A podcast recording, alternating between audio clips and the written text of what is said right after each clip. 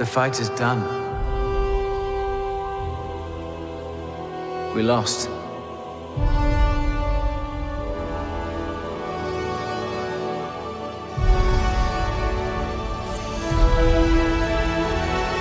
Stay hidden.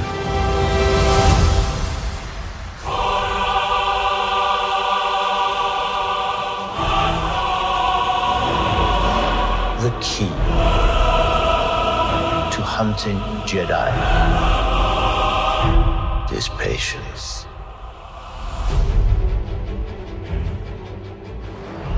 Jedi cannot help what they are. Their compassion leaves a trail. Bienvenidos, fraguaseros y fraguaseras, a un nuevo podcast de La Faragua de Vescar. Bueno, un podcast especial, un podcast esperado, porque vamos a hablar de los dos primeros episodios de la serie Obi-Wan que los acabamos de ver, eh, algunos hace cuestión de minutos o hace unas horas. Eh, acaban de aparecer, estamos todos en shock, yo creo. Está la gente aquí deseando hablar, eh, explayarse, porque esto ha sido un shock para mucha gente, eh, una auténtica pasada. Los vamos a desgranar, vamos a ver la opinión de cada, bueno, de cada persona aquí del equipo de la Faragua. Eh, y vamos a analizar un poquito estos dos episodios. Así que bueno, vamos a presentar a la- al equipo. Como siempre, eh, está con nosotros el maestro Chisrandir. ¿Qué tal? Muy buenas, gracias a, a todos por invitarme. Bueno, como siempre, eh, es un placer y, y es que nos han hecho un regalo impresionante, yo creo. O sea, impresionante. Yo no puedo estar más contento. Así que vamos a ello. Y también está el maestro Inquisidor, nunca mejor dicho, hoy el maestro Inquisidor Paco. Hola Alejandro, ¿qué tal? Hoy no vengo yo muy contento, vengo dolido, como con quemazón en el vientre, puñetera inquisidora reba. Bueno, sobrevivirás. Eh, vale, y está con nosotros también eh, Neme. Hello there. ¿Qué pasa, chicos? Estoy aquí muy. El Hello Muy There, bien. te lo tenías preparado, ¿eh? Sí, ¿eh? Lo único que me he que estudiar hoy, porque el resto estoy en piedra. Estoy en shock aquí, que no sé muy bien ni lo que me va a salir hoy ni lo que voy a poder hablar, porque ha sido todo muy fuerte. Pero vamos, estoy muy contento de estar aquí con vosotros y de comentar este pedazo de regalo que nos han dado hoy. Y acabaré diciendo solo que hoy en el podcast la altura me da ventaja.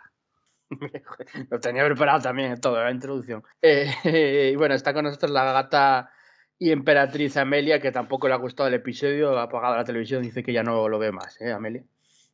Eh, ronroneos para todos. Eh, sí, no, se- seguramente. Es el- el mi problema con esta serie es que voy a acabar divorciándome. Eh, muy probablemente. Ya explicaré después por qué me voy a divorciar, pero mm, esta serie me va a costar el divorcio. Mm, Solo digo eso. Mm, Buenas, buenas a todos. Y está con nosotros, em, que como ha dicho Neme, ha aparcado en doble fila, Luis, que acaba de llegar eh, corriendo, literalmente. Luis, ¿qué tal? Hola, hola, ¿qué tal? Sí, yo tengo que admitirlo, me he saltado clase para grabar el podcast, pero la ocasión lo merecía porque lo que hemos vivido hoy para mí es uno de los eventos, al menos de mi vida, más importantes en cuanto a Star Wars. O sea que me muero de ganas de hablar de ello. Pedimos Bueno, sí. disculpas al profesor de Luis, ¿no? Si No, está el profesor de. Luis yo creo que le dijo, "Ay, es que tengo que grabar el- el podcast de la Faragua y contestó, eh, ¿cuándo Claro, sale? Es fraguasero, claro. ¿Cuándo sale? Es fraguasero, fraguasero. Es fraguasero fijo. Bueno, pues vamos allá, vamos a darle caña. Dos episodios, eh, bueno, eh, casi una hora de duración el primero, 55-56 minutos y otro un poco más cortito, de 42, creo que es o algo así. Eh, minutos de duración. Eh, Deborah Chow, como siempre, dirigiendo, igual que para dirigir todos los seis episodios. Eh, no sé, vamos a hablar un poco, tres minutos, pero tres minutos de verdad, ¿eh, gente? De, de qué has ofrecido estos dos episodios en términos generales. Yo solo voy a decir que a mí suele ser mucho tiquismiquis con muchas cosas de producción y aquí no le saco casi pegas prácticamente a nada.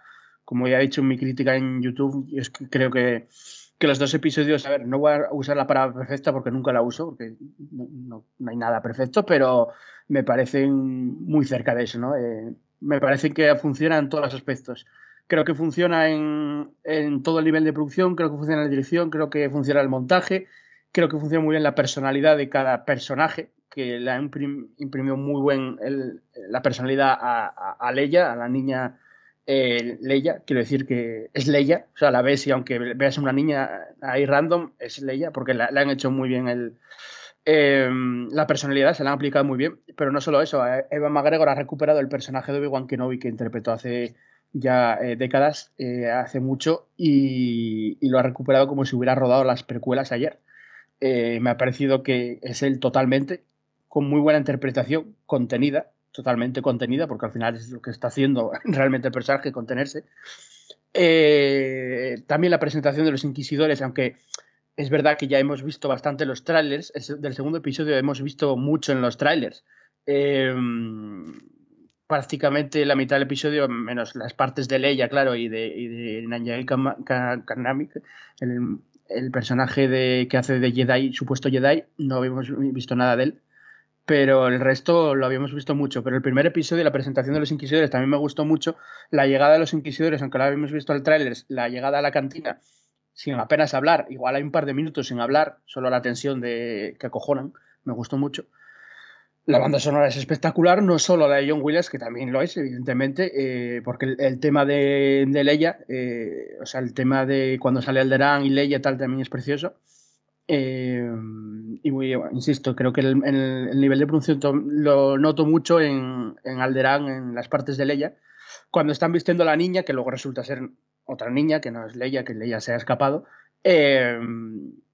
Genial. Entonces yo creo que, que, además todas esas partes de Leia eh, se basan mucho en, novelas canon. Eh, Leia Princesa de Alderaan, etcétera, la personalidad, yo, yo me he visto muy reflejado en eso, en Leia escapándose al bosque, etcétera, eh, contando naves, no diciendo las naves, todo eso, eso con Bail Organa y tal me ha parecido muy bueno. no sé, es que en general yo no lo puedo buscar casi contra. mí la interpretación de, de Moses Ingram eh, un poco forzada, eso sí, de Reba. Eh, me pareció un poco forzada en ocasiones eh, la actriz. pero no sé, por sacar alguna pega, ¿sabes? Quiero decir, no. Es que no, no, veo ningún problema. Creo que, que, han sido episodios, además de introducción, muy buenos, porque al final te están presentando la historia. Y también me gusta mucho que la serie tenga seis episodios. Que igual hay gente en contra y dice, no quiero que tenga 20 como estos, pero creo que que sean seis, sabiendo que son seis y que vimos dos, creo que va muy bien en la trama, ¿sabes? Que ni se acelera ni va, ni va demasiado lenta. De hecho, el primer episodio me pareció bastante rápido. Bueno, no me extiendo nada más. Eh, eso, tres minutos cada uno y me decís vuestras impresiones. Venga, dale, maestro Chis. Bueno, yo, yo estoy emocionado por lo que hemos visto. O sea, por, absolutamente todo. Eh, obviamente a Leia no nos la esperábamos. Yo creo que no, no, se la esperaba nadie. Pero todos postulábamos y nos hicieron un poco el truco, ¿no? De poner ahí un Jedi que le va a pedir ayuda a Obi-Wan y, que suponíamos que Obi-Wan iba a ayudar a ese Jedi y entonces los inquisidores irían detrás de él para alejarlo de Luke. Al final no, al final resulta que toda la trama gira en torno precisamente a, a, la otra hija de, de Anakin Skywalker y, y, Padme Amidala, ¿no? Es decir, eh, con, con, ese secuestro que, que además... Eh, a mí toda, toda la parte de ella me recuerda mucho a las novelas de, de la princesa, ¿no? tanto a cositas que, había en Legends como, como, cosas que hay ahora, ¿no? sobre todo cosas que hay ahora que, hay eh, novelas que, directamente hablan un poco de esta edad, ¿no? De, cuando tenía, de cuando era niña y de cuando se rebelaba un poco contra eh, el hecho de tener que estar siempre metida en, trajes ostentosos y, en, y, dentro del palacio, ¿no? A mí todo esto me, me, ha encantado, me ha emocionado muchísimo.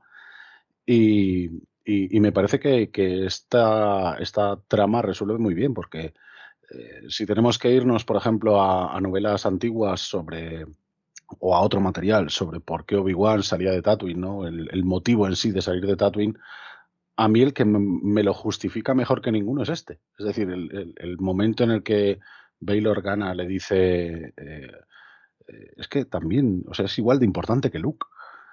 Sí, esto es algo que, realmente muchos no, ni, siquiera nos habíamos planteado, ¿no? Aunque, aunque sea un poco vergonzoso admitirlo, pero, pero muchos no nos lo habíamos ni planteado, ¿no? O sea, Obi-Wan está ahí velando por Luke y, y, lo demás un poco se la pela, ¿no? Pero no es así. O sea, él se ve obligado a, salir de ahí. Me encanta también, eh, sobre todo del primer capítulo, el, estado, ¿no? la interpretación de, de Iwan McGregor, el estado en el que está Obi-Wan que, está tan hastiado que hasta no le importa ¿no? Que, los yaguas le timen. ¿no? O sea, no le importa en el sentido de que dice, oye, por lo menos si me vas a timar, límpiame las piezas, ¿no? Si me vas a robar para luego revenderme la pieza, ¿no? Pues límpiamela por lo menos, ¿no? Y, todo, todos los detalles, todo, todos, todas estas eh, todos estas, estos diálogos, estas conversaciones, es que me, han parecido maravillosos. No lo sé, yo, no entro, ya sabéis que yo no entro tanto en, cosas técnicas, ya sabéis que en eso no, no, suelo tener mucha voz ni mucho voto, pero para mí ha sido todo muy, muy, eh, ¿cómo lo definiría? Muy simples, ¿no? Muy natural. Me ha, me ha, parecido todo muy natural. Incluso la, actuación de de Reba. Es decir, yo la he visto en un, papel de, hija de puta que quiere conseguir atrapar a Obi-Wan por lo que sea, está obsesionada con Obi-Wan por el motivo que sea, que ya lo veremos más adelante, imagino. Eh, es decir, ya nos han dejado esa, esa intro que, en la que se intuye que una de las Jedi que escapaban de, la Orden 66 era ella. Obviamente no acabó de escapar del todo, pero, pero bueno, pero yo, yo creo que el personaje precisamente de, de Reba es lo que va a motivar un poco eh, estos capítulos iniciales, ¿no? El, que nos cuenten un poco su pasado y todo eso, eh, pero precisamente porque el resto ya los conocemos de sobra. Y, esta es la nueva, ¿no? Y, de hecho me parece que el golpe de efecto de, dejar malherido o de intentar matar al, gran inquisidor es precisamente lo que, lo que propicia que pueda ser una, una gran villana. A mí me ha encantado, la verdad. Y luego, pues, el, el, segundo planeta que hemos visto, Daiju, o sea, es que, es que me parece genial. O sea, esa atmósfera que tiene, ese ambiente en el que te puede pasar cualquier cosa, sobre todo cuando ves a Leia corriendo por allí, ella sola. Eh, a mí es que me parece brutal el, peligro ¿no? que, se, que, se, que destila ese planeta. Así que, bueno, yo no me extiendo más tampoco y, vamos a ver qué, qué opináis el resto. Venga, dale, Paco. Pues bueno, yo en, a ver, en general me ha gustado muchísimo. Eh, si lo tengo que resumir muy mucho, eh, aquí por WhatsApp a un amigo que me dijo, dame unas impresiones. Se lo resumí en una sola línea, le dije todo bien y nada mal. Pero realmente, a ver, como, un poco como tú dices, Andro, no hay nada perfecto. Eh, para mí ha sido muy disfrutable todo. me ha parecido Mm, bastante entretenido, a pesar de que mm, la serie, digamos, que se toma su tiempo para desarrollar algunas cosas, todo, se me, o sea, todo lo que me cuentan se me hace interesante. Eh, creo que está todo muy bien contado y, se me hace un producto muy disfrutable, con algunos detalles muy buenos, me refiero a nivel de guiño, eh, con, una, con un nivel técnico también bastante bueno. Quizás por poner alguna pega, porque yo también soy un poco de que a todo le puedo poner en un momento dado una pega. Eh, a nivel técnico, lo que peor me ha funcionado es Alderán en, el tema de los interiores y un poco la persecución de, Leia por el bosque. Esa parte no me ha gustado tanto como, como está resuelta. Eh, y luego a nivel argumental, eh, es verdad que hay cosas que me. Quizás yo también me estoy adelantando un poco. Pero hay cosas como que según las veía se me hacían raras, por ejemplo. Eh, hemos visto a Obi-Wan que en un par de veces parece que quiere llamar a, su maestro, sin embargo a la vez parece que él está totalmente cerrado a, la fuerza, ¿no? Me ha recordado un poco a lo, que, a lo que veíamos con Luke en episodio 8, porque cuando él tiene que usar la fuerza para, salvar a Leia, parece casi que le, que le, cuesta, o sea, casi que sufre, ¿no? Para, para lograr eh, usar la fuerza, como si fuese algo que él tiene totalmente ya, eh, como si fuese algo totalmente ajeno, ¿no? Entonces, como se me hace raro que él quiera. Es como si tú estás esperando una llamada, pero tienes el teléfono apagado, ¿no? Como que, ¿cómo, cómo vas a contactar con tu maestro si prácticamente tú le estás dando la, espalda a la fuerza? Pero bueno, no sé, quizá mm, le estoy buscando la, eh, las tres patas al gato y, a lo mejor esto se explica con un poco más de detalle en los próximos episodios. También he visto algo parecido con el tema de los inquisidores. Se me hace un poco extraño. O sea, te, dicen que Reba, pues prácticamente que, es un poco la peor, ¿no? La, la, más chusma de todos, pero sin embargo parece que es la única que siente a la presencia de Obi-Wan cuando, cuando está cerca. E incluso vemos que, bueno, que, que atenta con bastante éxito contra, contra el Inquisidor, ¿no? Entonces también me gustaría que, que explicaran un poco más, pues, un poco el tema de, los niveles de poder, pero bueno, eso ya digo, quizás estoy siendo demasiado puntilloso. En general, creo que todo funciona bastante bien. Es verdad que el segundo episodio me da la sensación de que el tráiler lo fusilaba mucho, o sea, más o menos a la mitad del episodio ya prácticamente que te puedes montar la conclusión, porque, porque creo que queda todo muy, muy claro si tienes el tráiler en, en mente. Pero nada, muy contento con todo, con la caracterización de los personajes, con las interpretaciones, decir que también me ha sorprendido mucho lo de Leia, aunque era un rumor, el tema de que Leia eh, iba a aparecer en la serie, debo confesar que, no estaba muy convencido con la idea y, que me ha sorprendido mucho ver que, está ya prácticamente desde el principio. Así que nada, de momento pues le doy una nota bastante alta y, y con muchas ganas de ver cómo sigue, cómo sigue todo. Vale, pues la opinión del maestro inquisidor y ahora la opinión de, de Neme. Bueno, pues a ver, a ver qué me sale, porque yo todavía estoy todavía en las 10 de la mañana cuando empecé a dar al botón para iniciar a ver este, esta serie. Quiero empezar diciendo que, hombre, que lo del pago no lo, no lo había pensado cuando ha dicho, y dicho, pues verdad, porque esto es ahora mismo escuchar la opinión de todo el mundo y después ya, vamos, puedo cambiar de opinión de lo que voy a decir aquí ahora, pero bueno, de momento, hasta, día de, hasta este mismo momento, para mí roza la excelencia. No es perfecta porque se puede sacar fallo a todo, pero para mí es que yo no pido más, es que es excelente todo lo que nos han dado y me ha encantado ver el mimo y el cariño que le han dado a, a muchísimos detalles, tío, y para mí han engrandecido el personaje de Leia de una manera que como que ya tocaba algo así.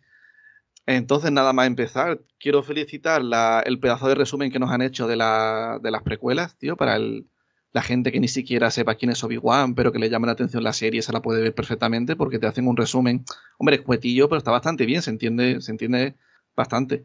Y luego el, empieza muy fuerte, tío, que yo, yo esperaba que iba a empezar en el desierto, tranquilo, y empieza del tirón con lo del templo, que dije, vamos a ver, vamos a ver, porque digo, como la primera imagen que vea sea Grogu, digo, vamos a empezar mal, que yo entiendo que Grogu tiene pinta de ser el protagonista de todas las series que van a llegar, ¿no? Por, por el tirón que tiene ese bichito tan adorable, pero digo, digo, por favor, paciencia, guardarlo para más adelante, ya llegará, ya llegará, que ese, ese, ese bicho, tío, lo va a petar, lo peta, haga lo que haga, guardarlo un poquito más.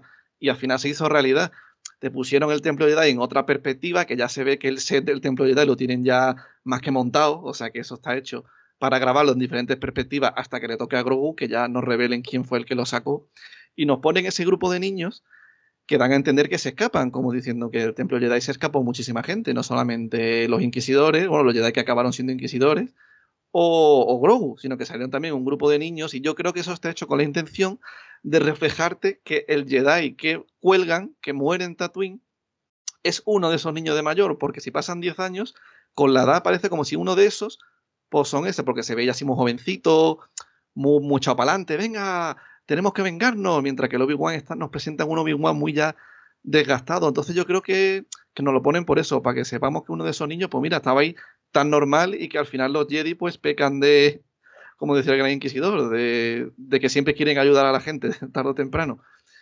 Y me ha gustado mucho los inquisidores, la verdad retiro lo dicho del gran inquisidor, me ha gustado mucho, he visto que, que la cara la han retocado, creo, para mi parecer la han retocado, le han añadido los ojos amarillos, le han añadido mucho, más, sombreado el, en la cara como más villano, y a mí me ha gustado, no sé si eso es porque lo tenían así pensado y en el tráiler, con la luz de Tatooine y eso, como, como estuve comentando con Randir esta mañana, tenía eso, pero no se veía tanto, o a raíz de la reacción de la gente al tráiler, lo han editado y le han, le han metido más, no sé cuál de las dos habrá sido, pero bueno, así lo han dejado muy bien, para mí impone muchísimo y ver un imperio de esos cebados, tío, que son unos, unos cabrones que todo el mundo le, les tiene miedo, ¿no? Cuando Reba le corta la mano, ¿no? A uno, a uno de los ciudadanos de, de Tatooine, ¿no? De que van en serio a mí eso me gusta un montón, de ver lo, crueles que pueden llegar a ser.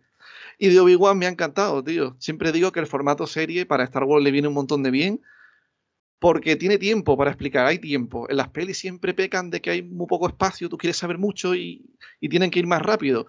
Y como estamos acostumbrados a eso, tú creías que íbamos a ver un Obi-Wan ya entrenando, ya con el sable, la cueva, como el rey en el 8, cuando estaba en acto, ahí moviendo, haciendo floritura, y que va, nos han presentado un el primer, el primer Obi-Wan, que es el que está harto de todo, el que vemos su vida diaria, mm, que está condenada a repetirse todos los días, ¿no? A, cortar carne, a, volver a la cueva y a, y a ver lo afligido que está, ¿no? El terror nocturno ese que tiene recordándose los traumas del pasado y que se ha cerrado a la fuerza, que no, que no quiere saber nada. Incluso condena al, pobre chaval este que, muere, ¿no? El Jedi, pero vamos, tampoco le, le podía ayudar mucho.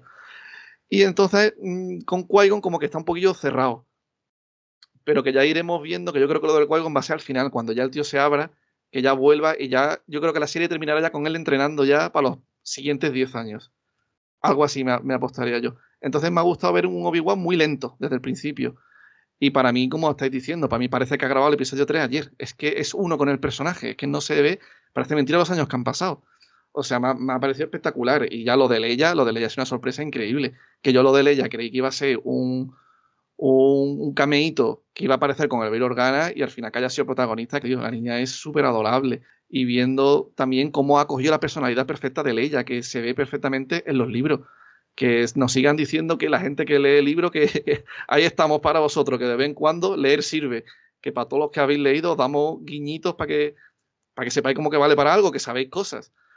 Entonces, pues bueno, ver a una niña tan, tan hecha para adelante como es Leia me ha encantado y sobre todo ver cómo cada niño no, no está conforme con lo que le ha tocado, que no, que no vale para eso. La Leia no vale para ser princesa de Alderán y hacer cosas de política y eso, y no de política, sino cosas de, de, de como, por así decirlo, de señores. Señores, ella es más de como luz, de aventura. El luz igual tampoco sirve para ser granjero. Entonces, nosotros siempre hemos tenido chip de de Luke, hay que proteger a Luke, a Luke, pero es que Luke está en un sitio que, ¿cómo le van a encontrar el imperio para que lo encuentre? Es súper difícil, está en un sitio súper protegido, mientras que es verdad que la Leia está muchísimo más expuesta por toda la gente que tiene que ver, las reuniones, que es princesa, ya en la serie nos muestran cómo la familia de la madre, ¿no? de la supuesta madre, no mm, saben que hay algo raro, que no es, que no es una órgana de verdad. Y entonces está un montón de guay que le toque ahora a ella y ver cómo ahora vivimos en una época que yo lo llamo la época de las of Us, donde el, videojuego de las of Us, que es el tropo de adulto cuida niño rodeado de maldad y de cosas imposibles y de peligros, estaba muy bien y han vuelto a repetirlo. Ahora te han puesto ahora al, al Obi-Wan con, con la Leia, ¿no? Cómo tienen el rescate y los momentitos y cómo la rescata y, y, me ha encantado. Y sobre todo el rescate, lo que me encanta es lo que sin, lo que simboliza, porque mm, ya lo hablaremos más adelante en el podcast, porque no me quiero tampoco explayar mucho, pero yo creía que iba a entrar en conflicto con el mensaje de Leia del episodio 4, porque decía que yo creo que ahí no la conocía, no conocía a Obi-Wan. Por eso aquí la serie se presenta como Ben. Y yo digo, claro, por eso se está presentando como Ben. Entonces están jugando muy al límite de entre muy justito, pero yo creo que lo abarca muy bien, porque cuando nombran a Obi-Wan, ella nunca está. O está en la nave, o está en una esquina, ¿sabes? No, ella lo conoce como Ben. Y entonces esto refuerza muchísimo más que cuando Luke va a la estrella de la muerte y dice, mm, vengo en nombre de un tal Ben Kenobi, dice Leia, ¿ven? ¿Qué? Llévame. Y, reacciona como muy, como diciendo, Dios, ven, como muy contenta, ¿sabes? De que, de que no me lo puedo creer. Y que encima ahora en el futuro tenga un hijo y lo llame Ben, tío, eso a mí me ha encantado, porque antes tampoco tenía motivos para hacerlo, porque el, el, el Ben se veía que como que afectaba más a Luke que a ella, pero ahora que le ha salvado hasta la vida ya, que ya lo sabe, que ya se va a guardar ya lo que hizo él de rescatarla para siempre, pues está súper guay que en el futuro eh, con el hijo lo llame Ben, tío, y que tenga esa persona, aunque el padre después no le dé muchos detalles, le diga, no, un amigo se llama Ben. Pues me ha encantado, tío, me ha gustado muchísimo eso, los detalles, y que para mí, ya te digo, esta serie para mí es un tesoro. Bueno, os voy a poner, cuando os paséis de los tres minutos, os voy a poner una musiquita así, como los Oscar o algo así, para que, para que no os vayáis por las ramas.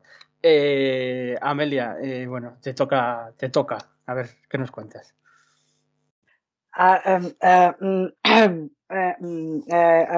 ¿Por dónde empiezo? Ya está, pasamos a Luis. Es que no sé qué decir.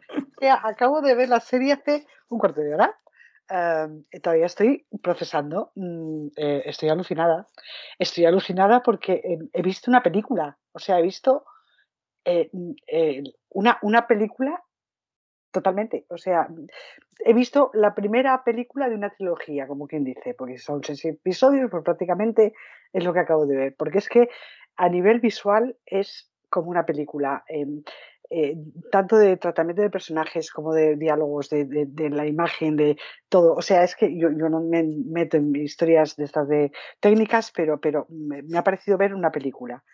Eh, maravilloso esos cuatro primeros minutos haciendo del resumen de tal, ahí ya te ponen, a mí ya me, eso ya me ha empezado a poner los pelos de punta.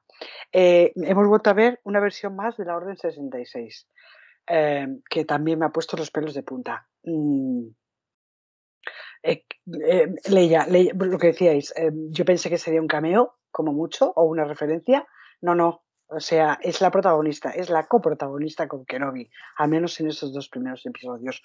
Eh, y la niña, bueno, o sea, una niña estupenda, o acabarán matándola o acabará cayendo bien, básicamente, mm, porque es una marisabidilla maravillosa.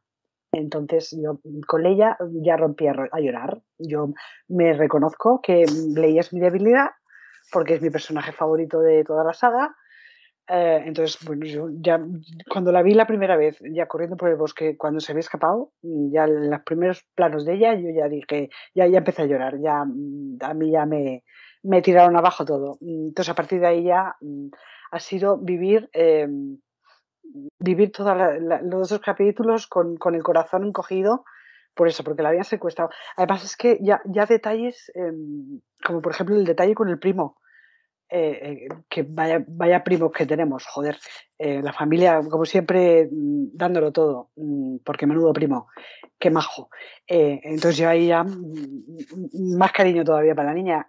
Eso sí me encantó, la respuesta de la niña, porque hay un momento que el niño le dice, eso no hacen falta modales para hablar con formas de vida inferiores, y le suelta a ella, bueno, pues entonces tampoco hacen falta modales para hablar contigo, ¿no?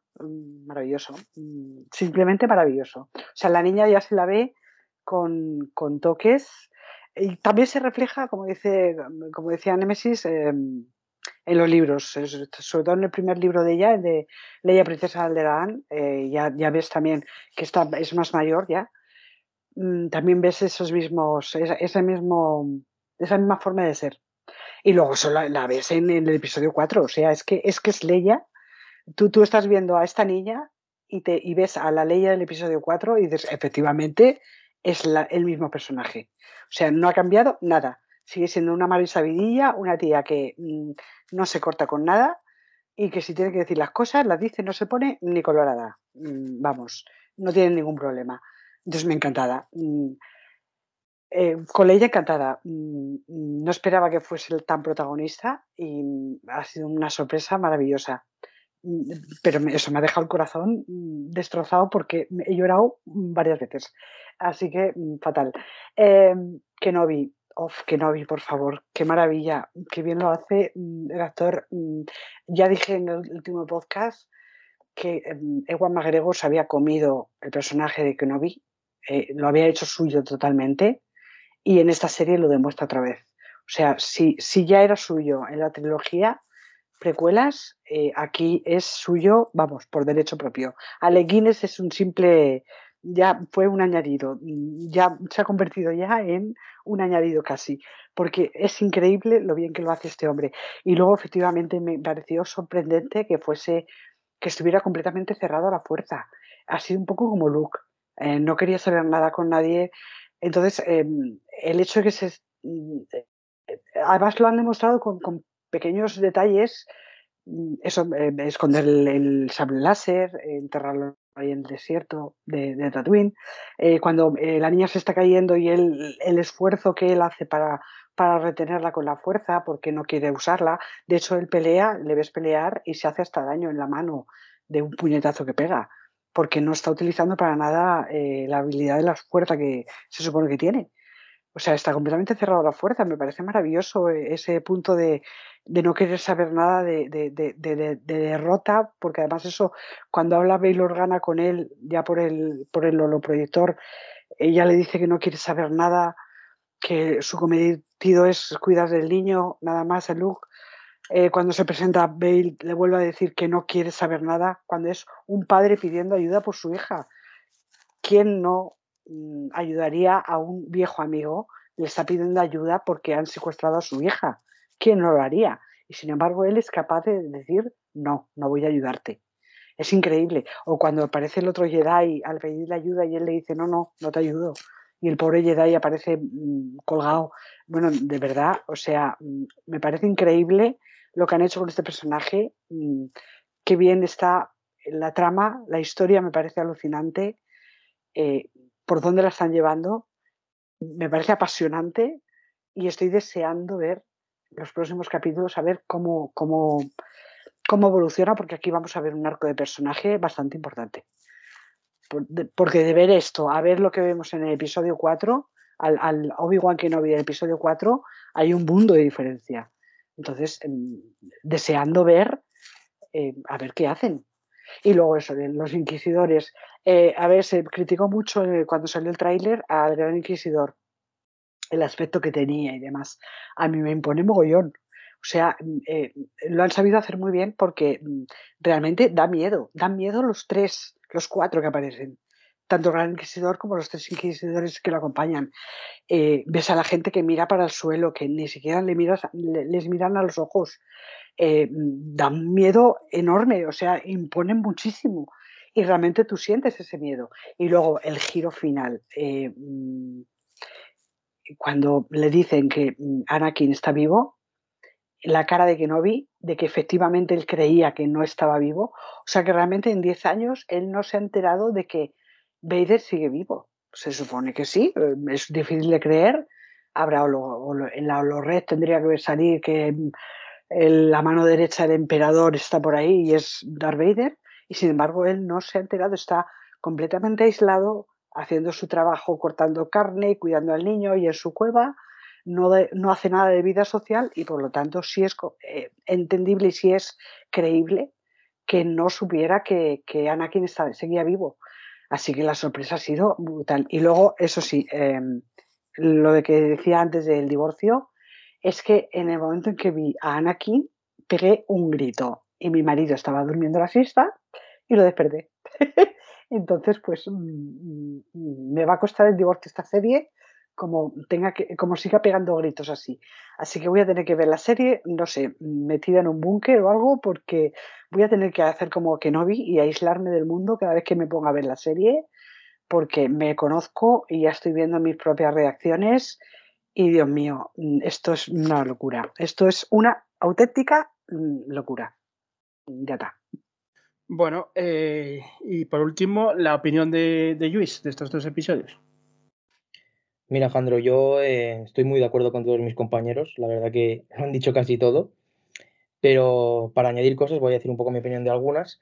en el principio ya sí que es verdad que con la Orden 66, yo no me esperaba que fuese la Orden 66. Yo, en el primer momento en que he visto a los niños entrenando, yo pensaba que era eh, que no vi de niño. Y digo, hostia, esto no puede ser, esto nunca lo hemos visto. Al final no, al final la la orden 66 para dar un poco más de contexto. Pero como apunte eso me habría molado bastante también.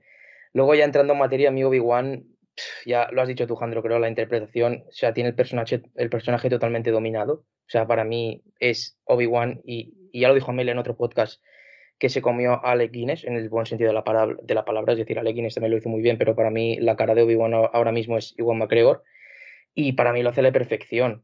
Eh, sobre todo lo que hablamos, había, había, cosas que esperaba yo, yo en concreto había muchas cosas que esperaba y una de ellas era ver a Obi-Wan no sé si cerrado la fuerza, pero sí mm, sin usarla, es decir, prudente.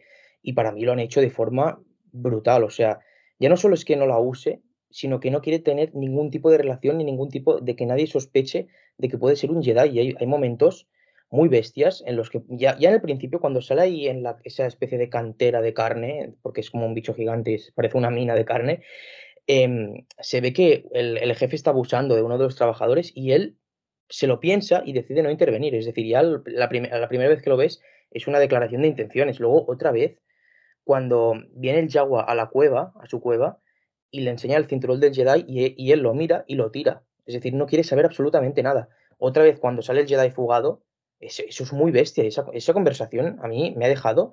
O sea, no le ha, no, le, ha querido ayudar, solo le ha dicho que, se esconda. Es decir, estaba súper centrado en no llamar la atención, cosa que yo me esperaba, pero no a este nivel de, dejar a alguien que muera, porque al final ha muerto ese Jedi. Y en parte porque él no le ha ayudado, o sea, es brutal. Eh, luego sí que es verdad que cuando, aunque le diga que no a, a Bill Organ, al final sí que le, ayuda, porque bueno, al final todos tenemos un límite, ¿no? Y al final ha tenido que intervenir. Y para mí, em, pues esa aparición de Leia es otro de los momentazos que yo personalmente no me esperaba, porque yo sí que no me había tragado ninguna filtración ni ningún spoiler eh, de ese aspecto. Ahora entiendo por qué decías lo del droide ese que no se podía contar de quién era, porque sí que era un spoiler guapo. Mm. Em, y yo no lo sabía. Yo sí que había visto algún fanart de esta niña vestida de Leia, porque no sé si estaba confirmado que estaba en el reparto o era un rumor. Pero bueno, más o menos lo tenía en mi cabeza como Amelia, dicho ahora, en plan cameo, pero no como coprotagonista con Obi-Wan, al menos sobre todo en el segundo capítulo.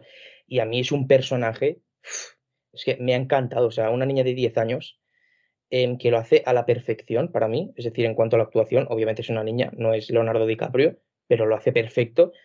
En me decía ahora que ya tocaba, estoy totalmente de acuerdo, o sea, es un personaje que para mí está o tendría que estar a la escala de Luke Skywalker, y lo digo totalmente en serio aunque sea menos poderosa en la fuerza o, no, o haya decidido no ser tan poderosa en ese aspecto, es una figura clave en Star Wars, sobre todo en el tema de más de política, de politiqueo, es, es, es clave para mí al nivel de Luke. Y, yo que no me había leído ninguna novela suya, yo sí que echaba un poco en falta eso, y a mí me ha encantado verla. Además es todo, es lo que decía Amelia ahora de, de la conversación con su primo, cómo reacciona, es, es su personalidad, o sea, es, es que es Leia, es, a, mí, a mí eso me ha encantado. O sea, la serie lo que tiene es un guion, o sea, unos diálogos que son excelsos para mí. O sea, hay, hay frases tan, tan buenas. O sea, yo recuerdo, en el, lo digo de memoria ahora, ¿eh?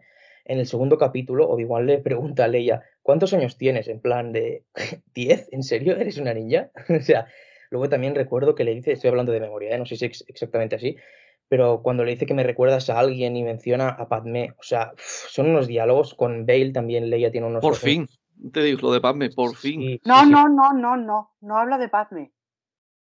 Yo creo que hablan femenino, ¿eh? O sea, yo pensaba que también puede ser Anakin. Yo que estaba, pensando, que estaba pensando él en, en Satín. Ah, bueno, no lo sé. A mí me, a mí me viene a la cabeza Padme porque es su madre, básicamente, pero bueno, puede ser cualquiera, da igual. Sí, tiene, la madre, tiene, más sentido que sea Padme, la verdad. Sí, yo, yo creo que hablaba de Padme. Bueno, es su hija. Pues sí. A mí Padme no me parece que. Perdón, me he metido ya que estamos en, en, dialogando y estabas hablando tú. Perdón, No, no, no. Luis. Pero es que, ya. eh, no, no, eh, simplemente, me- es que no me pareció, porque a mi Padme no me parece tan, tan contestataria como es Leia. Quiero decir, me parece que el carácter de Leia no tiene nada que ver con, no, no es tanto como Padme. Es Pues más pongo el episodio 1, vamos. A ver, es que, no, no, no. Al valor digo 1 una pone fino. Cuando empieza Obi-Wan y le pregunta lo de los años y empieza a decir, no, es que me recuerdas a alguien, yo pensé que se refería a Anakin. Sí, yo también, Bueno, pero luego dale, Pero Acabo- dejemos que acabe yo y si luego entramos en Sí, sí, acabo, acabo rápido. Nada, eso, estaba destacando el guion porque hay otras frases, por ejemplo, cuando está hablando con esa chica, esa niña que reparte especias y le pregunta un poco, estoy buscando a mi hija, y dice, pues no la vas a encontrar, yo también era la hija de alguien. Es decir, hay unas conversaciones ahí. O sea, la serie a nivel de guion sí que la trama es sencilla, porque tampoco requiere mucha profundidad y es lo que es. Pero el guion es, es, es buenísimo. Luego también más a nivel de producción, la banda sonora, ya no solo el tema de Obi-Wan. O sea, para mí el trabajo que ha hecho la otra compositora, que ahora no recuerdo el nombre, pero claro, ha quedado eclipsada con la aparición de John Williams. El tema de Alderaan, cuando están en Alderaan, o sea, esa música para mí, o sea, me, me pone totalmente en contexto, o sea, me ha encantado.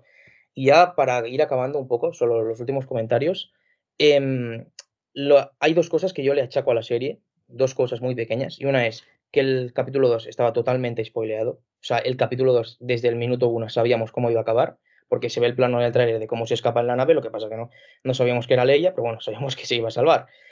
Y luego también hay- tengo una pega que no sé si estaréis de acuerdo conmigo, pero a mí yo creo que Deborah Chow ha querido homenajear un poco a Robert Rodríguez y cuando capturan a, a Leia en esa persecución en el bosque, es que a mí me ha costado creérmela, es decir, es una niña pequeña que no debe medir más de un metro diez, em, ahí son gente criminal y, y se me ha hecho lento, o sea, me ha recordado un poco a la persecución esa de, de Mos Espa. A nada, es un detalle tonto y a lo mejor es cosa mía, ¿eh? porque no he visto a nadie que lo comente. Pero nada más, me ha parecido un buen detalle de Deborah Chow homenajeando a Robert Rodríguez, solo eso. Sí. Eh, no, es Bueno, que no, hace, como- fa- no hace falta decirlo, Rodríguez que tiene un sitio en Robert. Rodríguez y ya, aunque no os estoy viendo, creo que me estáis todos mirando. Eh, no, es verdad que esa persecución está un poco como mal montada, Sí. en el sentido de que ponen un plano en el que parece que ya está y que la pueden coger, que es una niña, eso, de un metro, lo que va a decir Luis, Sí. y he dicho, coño, cógela, y de repente el siguiente ya está como escapando para allá, entonces está un, pa- un poco mal, mal montada, ni siquiera, yo, yo también me doy cuenta, pero bueno, tampoco, bueno, que- que Luego no- también se ve otra vez en, en, en Dayu, ¿eh? Cuando Obi-Wan va tras ella. Yo no sé si esta niña es Flash o qué, pero no hay manera de que la cojan.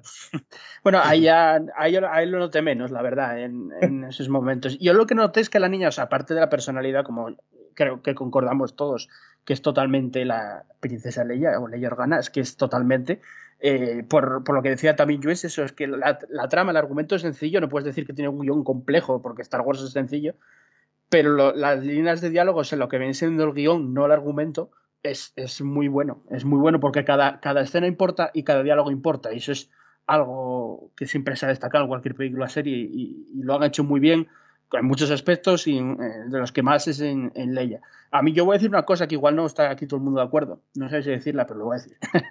eh, me, me, vais a, me, vais a, pegar todos. Eh, no sé. Yo, eh, a mí la niña me encanta, o sea, la personalidad me encanta, el, el, guion de la niña me encanta, porque es Leia totalmente, pero la interpretación de la niña no me va muy allá. En algunos momentos, ¿eh? porque hay otros que, que, me convencen totalmente, pero hay otros, eh, cuando está secuestrada en, en la silla, hay momentos que parece que incluso se ríe. Muecas, evidentemente, no se empieza a reír a carcajadas. Muecas.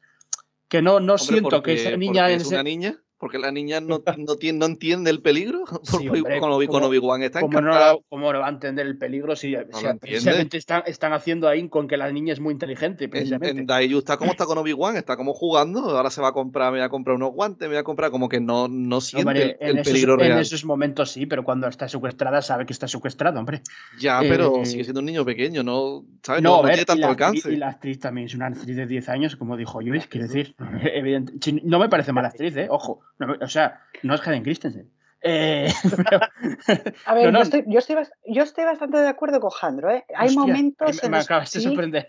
¿a que sí, ¿eh? ¿Viste? Yo siempre sorprendo a la gente. Los gatos somos así.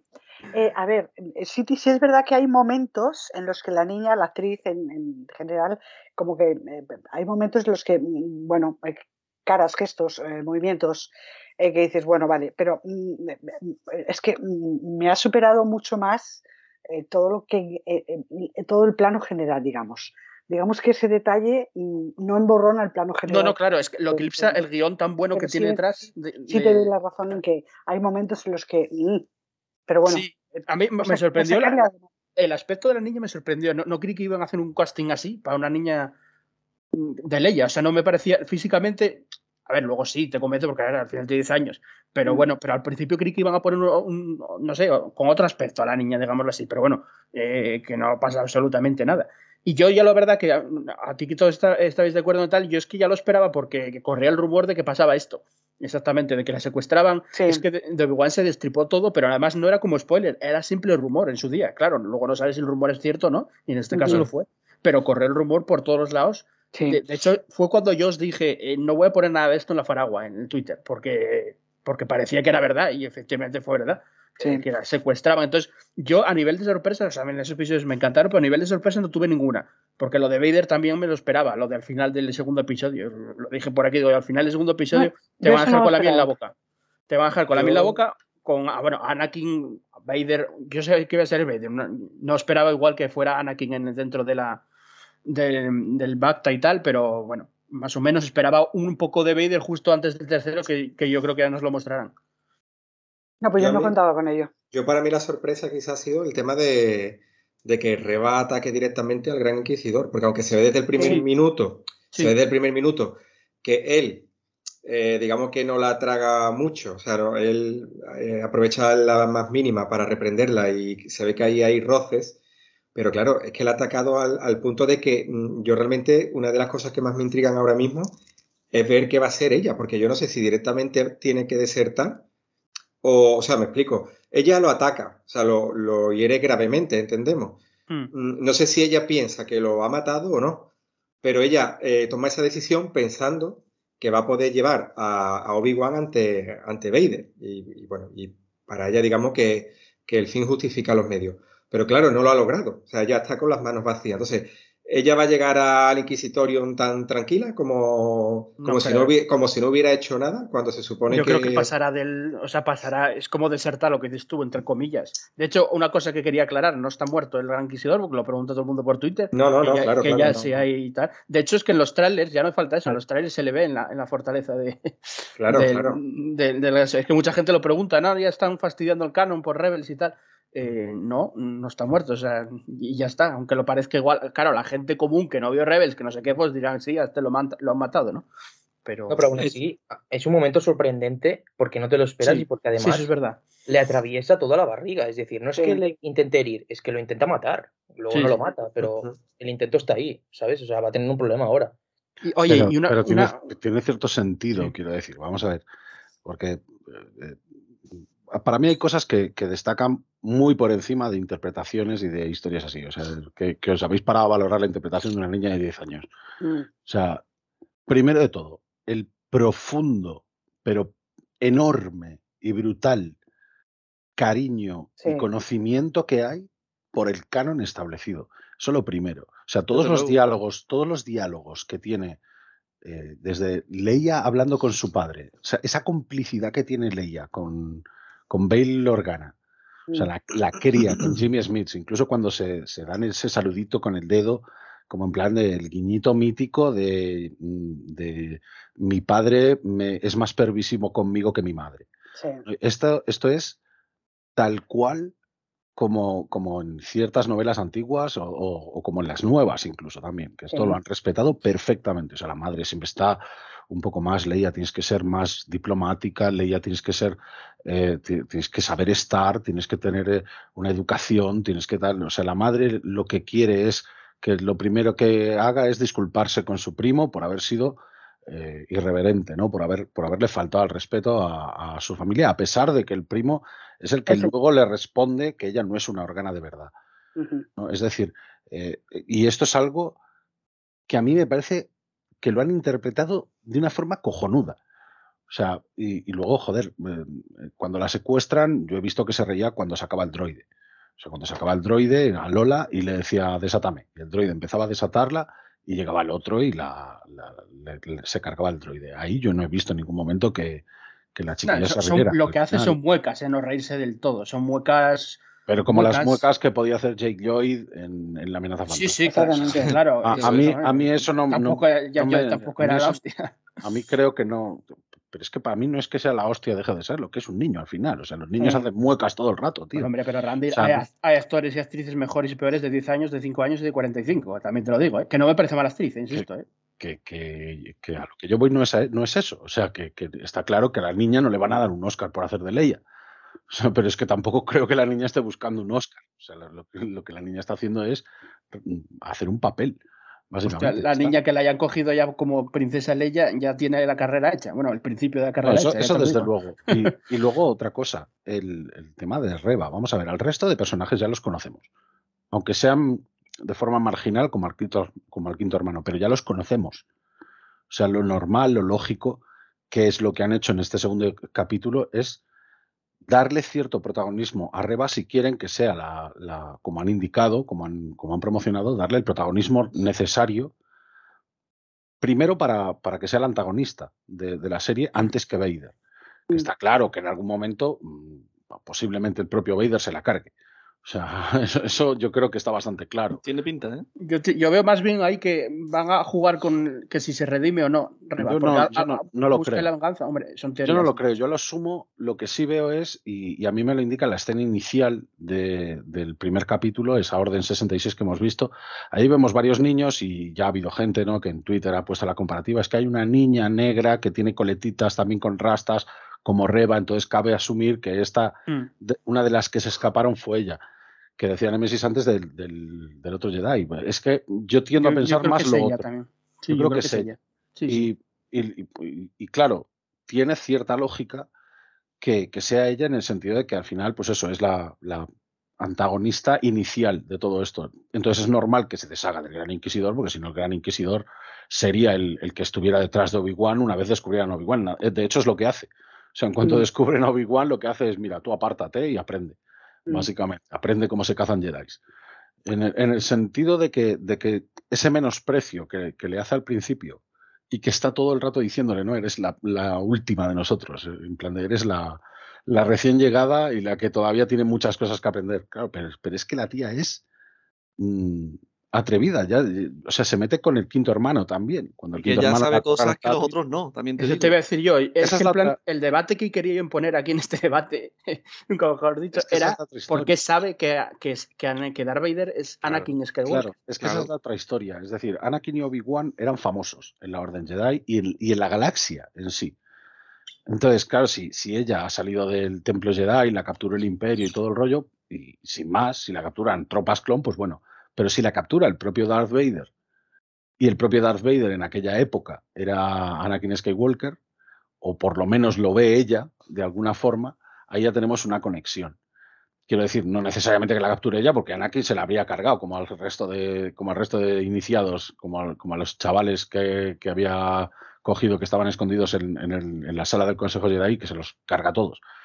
Pero sí que a lo mejor ella ha sido testigo de cómo Anakin se los cargaba a todos y, o incluso de cómo cuando se comunica con Palpatine eh, le dice, le dice, le llama Darth Vader.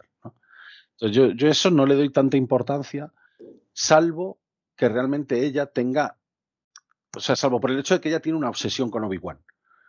O sea, esa, esa, eso es lo que a mí me, más me, me, motiva, más que, o sea, más me motiva, más me, más me inquieta, ¿no? El, el hecho de saber por qué tiene esa obsesión con Obi-Wan, sí. más que el hecho de que sepa que Anakin es Vader. Pues para mí, yo, o sea, yo eso me lo puedo explicar más o menos relativamente fácil, pero lo otro es lo que me, ¿sabes? Lo que, lo que me dices. Mi teoría, mi teoría, si me permitís, teoría nada más, es que, y es muy cogida por las pinzas, pero bueno, es que Obi-Wan entrenó a Anakin. Anakin, eh, le, o sea, Obi-Wan le falló a Anakin. Ella igual cree que, que por culpa de Obi-Wan que le falló a Anakin, Anakin se pasó al lado oscuro y propició esa, eh, propició lo que, lo que pasó en el templo, la Orden 66 y todo. Sí, le, echa la culpa, la culpa, sí. le echa la culpa a Obi-Wan de, de ello, de que le falló y que si no, si hubiera sido un buen maestro, por así decirlo, no se hubiera pasado a Anakin el lado oscuro y no hubiera pasado todo eso en el es templo posible, Jedi. Es posible. Eh, por ahí pueden ir las tiros, pero bueno. Lo que pasa es que sería un poco repetir eh, la misma motivación que, o muy similar a la de Jedi Fallen Order, ¿no? Claro, pero, pero ser un, al ser un videojuego tampoco sí. cuenta, ¿sabes lo que te digo? Porque ya, nunca lo has visto antes, en verdad. Eso lo hablamos también, pero claro, sí, no pero, lo dijimos. Es un videojuego. Es que, no sé, yo... pero aunque sea videojuego, eh, tened en cuenta que los, eh, los que somos fans como nosotros, eh, los que somos de ya de que tenemos hecho el máster en, en, Star Wars, eh, eso sí lo tenemos en cuenta y yo supongo que, que tendrán que, que, eso lo tendrán en cuenta también ellos eh, cuando hacen la serie, ¿no? A la hora de crear argumentaciones. Es que ten en cuenta que ella está obsesionada con entregarle Obi-Wan como por quedar no bien con, con Vader, ¿no? Imagínate. Exactamente, pero... ¿Tú cuándo has visto a Vader recompensar a alguien? A nadie, nunca. Pero, a ver, es que ella además, hay un momento en que ella dice que, lo, que ha estado investigando entre los archivos y tal, y por eso sabe. Yo entendí que por eso sabía, lo he visto una vez, ¿eh?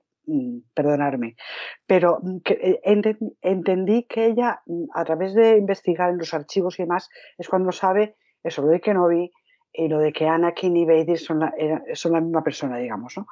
Um, entonces, eh, el hecho de la motivación, eh, que repitan un poco lo de el Jedi Fallen Orden, Uf, es que es eso. Mm, que en los archivos no Jedi, ¿quién le ha dado tiempo a grabarlo tan rápido? si no, si es todo Sota y Rey. Yo no, son, que... son, los archivos del Imperio. Ah, del Imperio, vale, perdón. Yo entiendo Ojo. que a nosotros nos moleste porque ya vemos todo lo de Star Wars, pero al final la serie está hecha para un público general. Nosotros somos minoría. Sí, y si la fórmula del Fallen Order les ha gustado, pues la van a repetir sin pensárselo. Bueno, o sea, también es una teoría, no sé, yo es lo único que hay, y luego igual sale otra cosa en el siguiente episodio que, que no van por ahí por los tiros y va por, otra, por otro lado. No lo sé, pero es verdad que es, es, es, la protagonista, la más protagonista de la serie, aparte de Obi-Wan, es ella, es Reba. Es el nuevo personaje que tenemos, como decía eh, Randir, y es el personaje que, en el que van a profundizar, y por eso yo también creo que, que es uno de los, de los pequeños Padawan que está al principio de la, de la serie, porque ese es el hilo conductor al final de la serie. Lo que pasa que yo sí que creo que igual también gira un poco por redimirse, ¿no? Igual que, que, que quiere que Obi-Wan va a intentar que, que, Anakin se redima, supongo, o sea, que va a intentar que Vader se vuelva al lado luminoso. Eh, y también va, va por ahí a la par que, que Reba, que igual es como decís, ¿no? Y la mata Vader y ya está, pero bueno. Yo es que, yo es que tiendo a pensar eso, es decir, eh, vale, ahora Reba nos la están presentando y todo el rollo, es una hija de puta, ha, ha herido de, de, gravedad al gran inquisidor. Muy hija de puta. Es la que, sí, sí, es la que, es la que propicia la búsqueda de Obi-Wan, es la que propicia precisamente que Obi-Wan salga de su escondite, secuestrando a Leia, porque eh, lo que dice es que en, en los archivos imperiales eh, lo que había visto es que Obi-Wan tenía relación con Bail Organa. Sí. Y que por eso, precisamente por haberse ayudado mutuamente durante aquella época, que por eso precisamente dijo, voy a poner movidas aquí a, a, a Leia, ¿no? De hecho, se lo, se lo un poco echan en cara, ¿no? El, en plan de, ha secuestrado a, a la hija de un senador. Imperial. Claro. Senador o sea, imperial. Claro, es decir, ha llegado a un extremo que hasta los inquisidores dudan en, llegar porque eh, como se descubra todo eso al final no deja de ser mala reputación para el imperio y dentro de lo que cabe el Senado Imperial lo que, lo que hacía era intentar mm, ser la cara pública amable del mm. imperio. Es decir, que aunque todos fueran imperiales, aunque todos estuvieran supeditados a las órdenes del emperador, dar la apariencia un poco de, democracia, ¿no? Entre comillas, ¿no? De mm. que no, estamos todos de acuerdo, no, hay aquí una democracia plena, pero estamos todos de acuerdo en lo mismo. ¿No? Eso, es, eso es lo que, lo que supuestamente trataba de hacer el Senado Imperial, que al final cuando se construye la Estrella de la Muerte, el emperador lo disuelve inmediatamente. O sea, pasan ya directamente a la doctrina Tarkin, a la doctrina del miedo, ¿no? De gobernar mediante el miedo.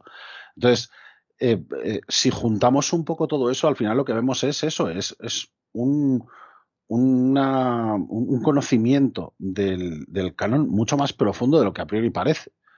Y además la motivación principal para salir de Obi-Wan, eh, para salir del planeta, yo creo que es, para el canon actual, yo creo que es la única que podrían aprovechar. Sí, esa, esa importancia que, que, le dice Bale que tiene, ¿no? Oye, es que Leia es tan importante como Luke.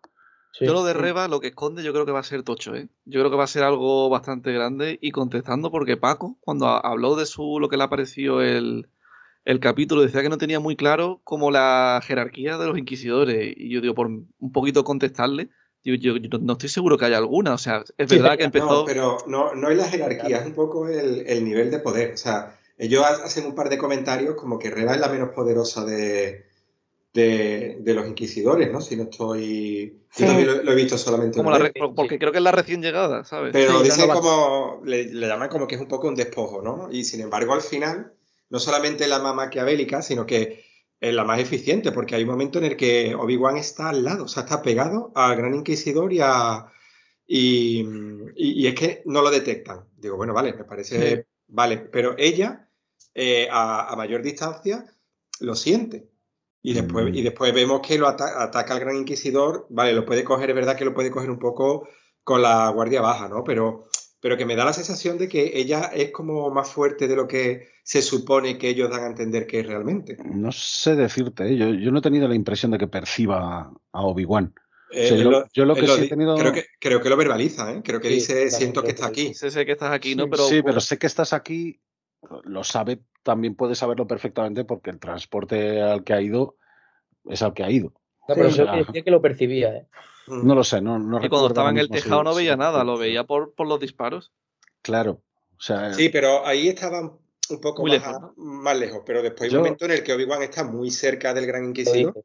Lo dice. Eh, estaba a, pocos metros. Y, yo estaba pensando que ellos, eh, como usuarios de la fuerza y tal, eh, yo digo, no lo detectan, pero claro, tenemos la excusa de que a lo mejor eh, él está cerrado a la fuerza. Claro, si está cerrado a la fuerza no lo detectan. Claro, claro, pero ella sí lo detecta. Entonces, eso es lo que. No sé si está hecho adrede, está mucho mejor pensado de lo que parece. pero lo detecta después de que él haga lo de salvar a Leia, ¿no? Exactamente, es que es ahí donde lo empieza a detectar. O es mm. posible que sea ahí donde empieza a detectar. Pero sí, Paco, está como ella ahí, ¿sí? Está como. Mm, no lo sé, a mí, a mí me ha chirriado un pelín, pero que lo mismo está perfectamente pensado y simplemente yo es que tengo una percepción errónea. Eh, yo quería solo eh, dos cosas que apenas hemos hablado. Bueno, no sé si habéis visto el capítulo doblado en versión original, pero me ha gustado mucho. En, versión original me ha gustado mucho la voz de Rapper Friend, del Gran Inquisidor. Eh, brutal, o sea, le, imprime un, mucha, muchísima personalidad al, al, personaje. Y otra voz que me ha encantado porque está hecha totalmente apuesta, es en la versión original al menos, es Joel Edgerton, como el tío Owen, le, pone una voz ronca así, como ya de más mayor, muy, ya más parecida al, tío Owen del episodio 4, como imitando un poco, por así decirlo, mal dicho, pero bueno, imitando un poco o inspirándose ya en, el, personaje de, del mismo personaje, pero del, actor del episodio 4. Claro, y, yo noté mucho al tío Owen cómo ha variado entre el episodio, cuando lo vimos en el episodio 2, eh, por el 3 ni siquiera habla, pero en el episodio 2 que habla con una voz así, bueno, va, que era mucho más joven, ¿verdad? También el actor, claro. Y ahora le pone una voz ronca como ya que ya estamos tal. Y, se notó también la variación entre que el episodio 2 es un pinín el actor, no sé qué, y ahora impone que, vamos, que el, actor se pone, se, se, mide a Evan McGregor de tú a tú. Yo, lo he visto en las, en las dos versiones. La primera lo, lo vi en versión original y la segunda en, en doblado. En doblado se parecen mucho más a las voces de las precuelas. De hecho, la voz del Gran Inquisidor es la misma que en Rebels también. Es, eh, es la que le pusieron a, a Jason Isaac, ¿no? Se llamaba el, Sí, el actor que sí. le puso que le puso voz en reversión original. Sí, Lo que sí he notado en, en esta ocasión, aparte de lo de Owen, es, es cómo habla Obi-Wan. O sea, la cadencia, el tono, la, cuando, sobre todo en la conversación que tiene con, con Owen, el, el- el momento en el que le dice que hay algo más allá de la granja, pero cuando se lo dice en inglés, ¿no? Mm. There's something more to life than the farm, Owen. Sí, tiene Lo dice un poco así y, y lo- y la voz, el, ese tonito es como la de como la de Alec Guinness, tal cual. O sea, yo creo que aquí ha hecho un trabajo todavía más, más bueno de, de coger esas expresiones, ¿no? Ese- sobre todo la cadencia, ¿no? Sobre todo los tiempos de la voz, ¿no? Habla como más, un poco más pausado, como hablaría así, un poco, ¿sabes? sí. A mí me parece que ahí Ivo McGregor se ha salido totalmente. Acabo de ver precisamente, además, lo, lo que comentabais antes, y es verdad, Reba le dice, te percibo, Sí, le dice tal cual. es cierto, pero se lo dice cuando Obi-Wan está cogiendo la espada. O sea, cuando se está preparando como en plan de me voy a tener que enfrentar a ella. Y está cogiendo la espada con las dos manos.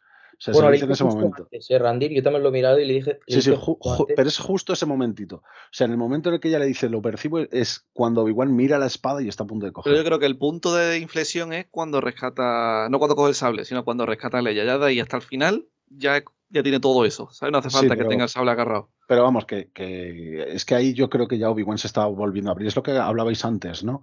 Mm, De que Obi-Wan está cerrado a la fuerza. Cuando, cuando rescata a Leia le cuesta, ¿no? Y sobre todo cuando Sí. llama a Qui-Gon, ¿no? Con lo que decía Amelia, ¿no? Como puedes llamar a, a- a tu maestro o pretender comunicarte con tu maestro si estás, si estás de espaldas a él, precisamente. Lo, Ah, lo dijo. Paco, creo. Eh, sí, Paco, perdón.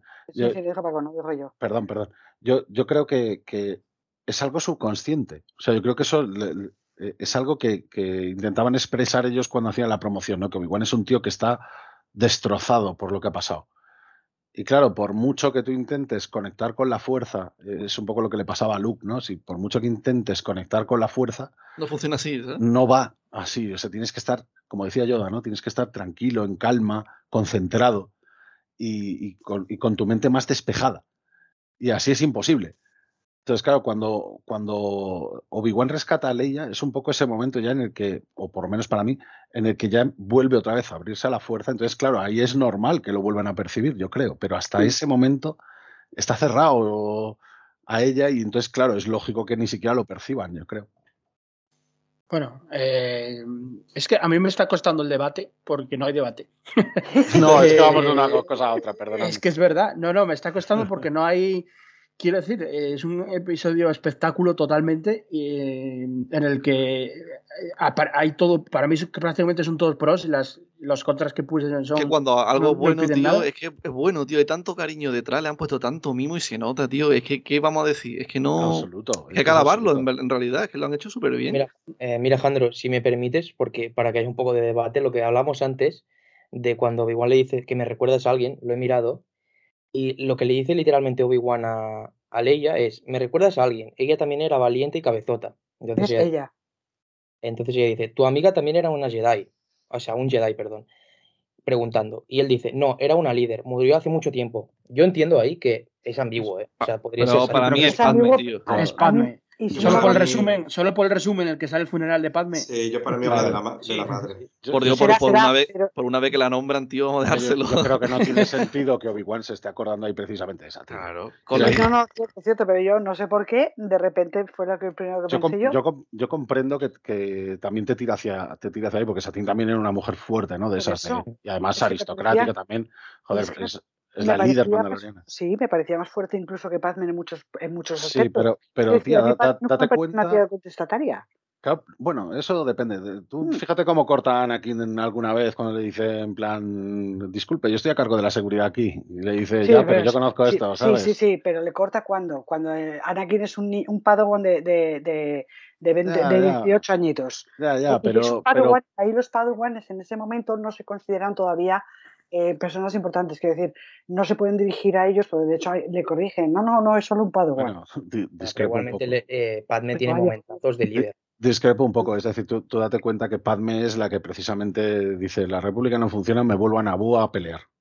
No, no, a ver, yo no pongo en duda eh, el, el, carácter de Padme. O sea, no, no, estoy ninguneando a Padme ni mucho menos. No, no, ya lo yo sé. solamente lo sé. estoy comparando que el carácter de Leia y el de Padme, Leia general, quiero decir, tanto esta niña que estamos viendo en esa serie, como lo que he leído en el libro de, eh, de, de, Leia Princesa Alderaan y como lo que vemos en, en los episodios de la, en, en, la trilogía original.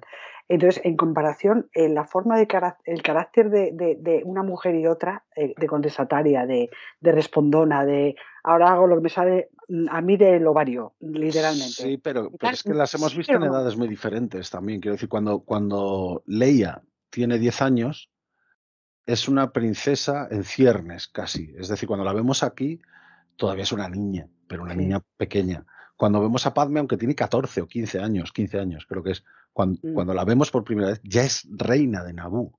Sí. Es decir, es, es, es, un poco más madura, ¿no? En ese aspecto. O sea, aunque, aunque, sean cinco años de diferencia, quiero decir. Mm. Hombre, es un comentario nota, ¿eh? bonito y ya está, pero hombre, no, tampoco no, sí, no, sí, tanto, bueno, pero pero en las precuelas tiene muchos momentazos, como Sí, por ejemplo lo del, lo del Valorum, lo del el jefe Nash, en la 2, cuando va Geonosis, que Anakin no quería, y dice, a mí me da igual consejo, yo voy a ayudar a Obi-Wan. Claro. Cuando No, se cae, que le dice el clon, vámonos a la base, y dice ella, ¿qué dice a la base? Pide un transporte, vamos para allá, es muy hecha para adelante también. Y los, y los arcos de Clone Wars también, tiene arcos. También. Cuando, Se cuando se escapa, absoluta. por ejemplo, de, de, de las, de las ataduras de Geonosis, por ejemplo, de la arena Petranaki, ¿no? Que Mm. Obi-Wan dice, Padme está por encima de esto. En plan, es una tía que, es una tía que, que va dos pasos por delante si puede, está claro. No, yo, yo no me refería a eso. O sea, yo me refería a que, a que lo que veo que tiene más sentido es que Obi-Wan sabe a quién está rescatando. Sí, sí, sí. Entonces sí, es inevitable que le recuerde a su madre, porque su madre también era un poco así. Que ojo, que me encantaría que, es, que hicieran un guiño a Satín también, ¿eh? pero mejor en otro, en otro momento, en otro, Sí. ¿sabes? Sería la hostia. Y, y además a mí me parece que Amelia ahí lo ha visto de puta madre también. Sí, O sea, no, no, no, es buena. ¿no? No, no, y además es que-. Es que yo, a ver, me- me- yo me pongo a pensar, yo me pongo a comparar qué carácter, de, de quién ha heredado el carácter Leia, la Leia que yo conocí en el episodio 4, ese carácter contestatario en el que le manda a todo el mundo, hacéis el favor, a ver cómo rescatáis, me Bueno. dejéis en paz, que vuelvo que me quiten el felpudo este delante, que ya, Claro. que ya ordeno yo. Y a mí eso me recordó más, a pesar de ser una líder eh, política, me recordó más el carácter de Anakin Claro, que el de Padme. Claro, pero Pues porque por es una pensé- combinación de los dos. Sí, sí, está claro. O sea, No, es- a ver, está guay. A mí, a mí me parece que está súper guay precisamente por eso, porque Anakin también era respondón cuando era joven. Mucho. mucho. Claro, entonces, entonces está más, muy más, guay. que, más, más, más todavía que Padme. Joder, fíjate. Eso Entonces, mismo. claro, entonces está muy guay que, que Leia herede un poco de los dos, o sea, que sea una líder nata, porque está claro que, que ya de cría hace y deshace como quiere. O sea, cuando, cuando, eh, cuando su madre, cuando, cuando, cuando está en la escena vistiendo a la, a la sirvienta, bueno, supongo que es una sirvienta, Mm. pero cuando están vistiendo a la, a la señuelo y, y la propia señuelo le dice, es que Leia pensó que a usted le parecería divertido. ¿Sabes? Mira, tú dile a mi madre que, le ha pare- que esto le ha parecido divertido, yo me voy a trepar por los árboles y que les den por culo. Mm. ¿Sabes? Oye, genial, a mí todas genial. esas cosas es que me, me parecen Sí, todo eso, toda esa eso. parte de, de Alderán, de cuando empieza, todo, sobre todo, y, Sí. y luego todo el montaje de cómo le están vistiendo y todo el mundo piensa, evidentemente, que es Leia y tal, Sí. eh, es una pasada. Y luego yo destacar la música de, de Natalie Holt, que es eh, Sí. la compositora que eso, que igual a Chris a John Williams, por, Sí, bueno, sí. porque es John Williams, pero que el trabajo que hizo y sobre todo Maravilloso. destaca, destaca en Alderán, sobre todo, eh, e- es brutal y lo veremos en más ocasiones porque, porque al final la que hace la, la mayor parte de la partitura es ella. o John Williams Sí. se lo compuso un tema, eh, Mm. sin quitarle mérito, digo, pero eh, toda esa parte, le- la música la acompaña muy bien y, y recuerda mucho a eso. Yo, yo, para mí, lo mejor del episodio, si me tengo que dar una cosa, es con lo que hemos dicho todos aquí prácticamente, y es eh, la personalidad de Leia, que viene de- del canon incluso de Legends, incluida en una niña, de, en este caso, de 10 años, y me parece que, que- que te crees totalmente que es Leia. Quiero decir, eh, por las líneas de diálogo también, porque está muy bien escrito el, Es súper el guion. O sea, es súper divertida la cría, me parece entrañable. O sea, ya- yo ya digo, me, me parece que han acertado mucho con la voz en castellano. La voz en Mm. castellano es muy, es muy apropiada, pero es que en versión original, o sea, es que la cría te la comes. O sea, te dan ganas de comértela viva, de verdad. Luego hay, hay otra cosa que, que yo destacaría también, y es eh, las ambientaciones. O sea, las ambientaciones, o sea, a mí Daiju me parece un sitio súper peligroso. O sea, me ponía un montón de nervioso el, el sitio. Sí. Es un poco como si nos ponen Nar Shaddaa aquí o, o Nal Huta, ¿no? La- las- los planetas que, es- que sabes que son sitios chungos, ¿no? Sitios donde hay maldad y vileza, ¿no? Como se dice de Mos Eisley, ¿no? Pues aquí, cada vez que, que, mm, eh, cruzabas una esquina, ¿no? O veías un callejón, yo, yo es que es el mítico sitio en el que vas por la calle y te roban, eh, te, te apalean o, o lo que sea por, por un puñado de créditos. O sea, y, y el hecho de que mencionen, por ejemplo, lo primero que le pasa a Obi-Wan es que se cruza con la chica esta que le vende droga directamente, o sea, le vende Mm. Glitter Steam, que es una droga, por cierto, mítica, de una especie mítica de- del universo expandido antiguo que han recuperado y, y me parece genial. El planeta es muy, es muy Blade O sea, Runner, tío. Las luces de neón, la, Sí. la Sí, sí. droga, el pelo rosa de la chavala. Es como todo la Sí, ambientación muy sí. ahí, muy guapo. Las tienduchas que hay por ahí, los mercadillos raros. Sí. A mí el primer plano de Dayu de los carteles luminosos, o sea, la primera vez que se ven los carteles luminosos, me ha recordado totalmente al callejón del episodio 2, es decir, de los Mm, Es sí. igual, De. Coruscant, sí. Y bueno, yo creo que, Y, que deberíamos y hablar de una cosa más, una cosilla más nada más, que es destacar que por fin hemos visto a un Falín en, Sí. en live action. Sí, yo lo veía corriendo, digo, no, Uno- uno de los que va con las, Flea, las feromonas, me asustan las feromonas y Y al, Sí, sí. y al Uno de los bajista del Red Hot Chili. Pepper, tío, que tiene, mal- tiene mala leche el tío. ¿eh? Sí, sí, Oye, sí. una pregunta, ¿la, la madre de Leia es la misma actriz que la que Sí, vemos en las que sí. precuelas? Sí, Sí. yo creo que Sí.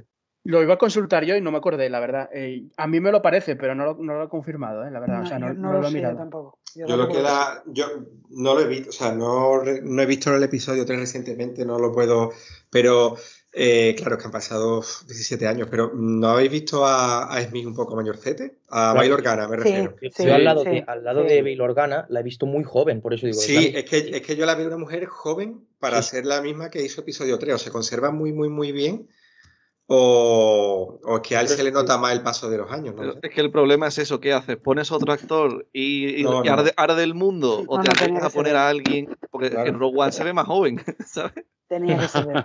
Pero no se puede evitar y ya está. Yo prefiero ver al actor, a mí me encanta y hace una interpretación que flipas. Sí, sí, sí, Ten en cuenta que, que Bail Organa es un tío que está también acostumbrado, pues eso, a, a lucir bien, ¿no? O sea, es un senador, es un tío que tal. Joder, en algún momento se cubrirá las canas. O sea, parte de eso, poco más, ¿no? Creo. No, pero sí que se le ve la perilla con canas, que eso lo podrían haber teñido perfectamente, pero bueno, da igual, es una Ya tontería. habéis visto que de los cazarrecompensas al final no era la mosca, ¿eh? El Forlón no era al final, tío. Sí, Ah, sí. son todos nuevos. ¿no? Son todos Sí, nuevos. sí. A mí me ha flipado el caimán, tío. El que es como un cocodrilo. Oh, me ha encantado. es la leche. Yo No, no- a mí me mola mucho que, que metan esas cosas, ma- especies nuevas y, y Claro, cosas claro. nuevas que. que Todo te alienígena así nuevo, estaba increíble. Sí. Sí, sí, sí. Yo Lo- quería, quería comentar, eh, eh, eh, decía, creo que era Luis, el que hablaba de, del, eh, la Orden 66 en el templo de los niños, que eh, creía, que, el que él creía que, que era que íbamos Sí, estábamos sí, un creía que era flashback de joven, sí, sí. Me pasó igual, me pasó Sí. exactamente lo mismo. Cuando vi a los niños entrenando, pensé que estaban, que era, que estábamos viendo un flashback de Kenobi de niño. Y pensé, digo, juego, iba a volar un montón ver a Kenobi de niño. Pero no, mira.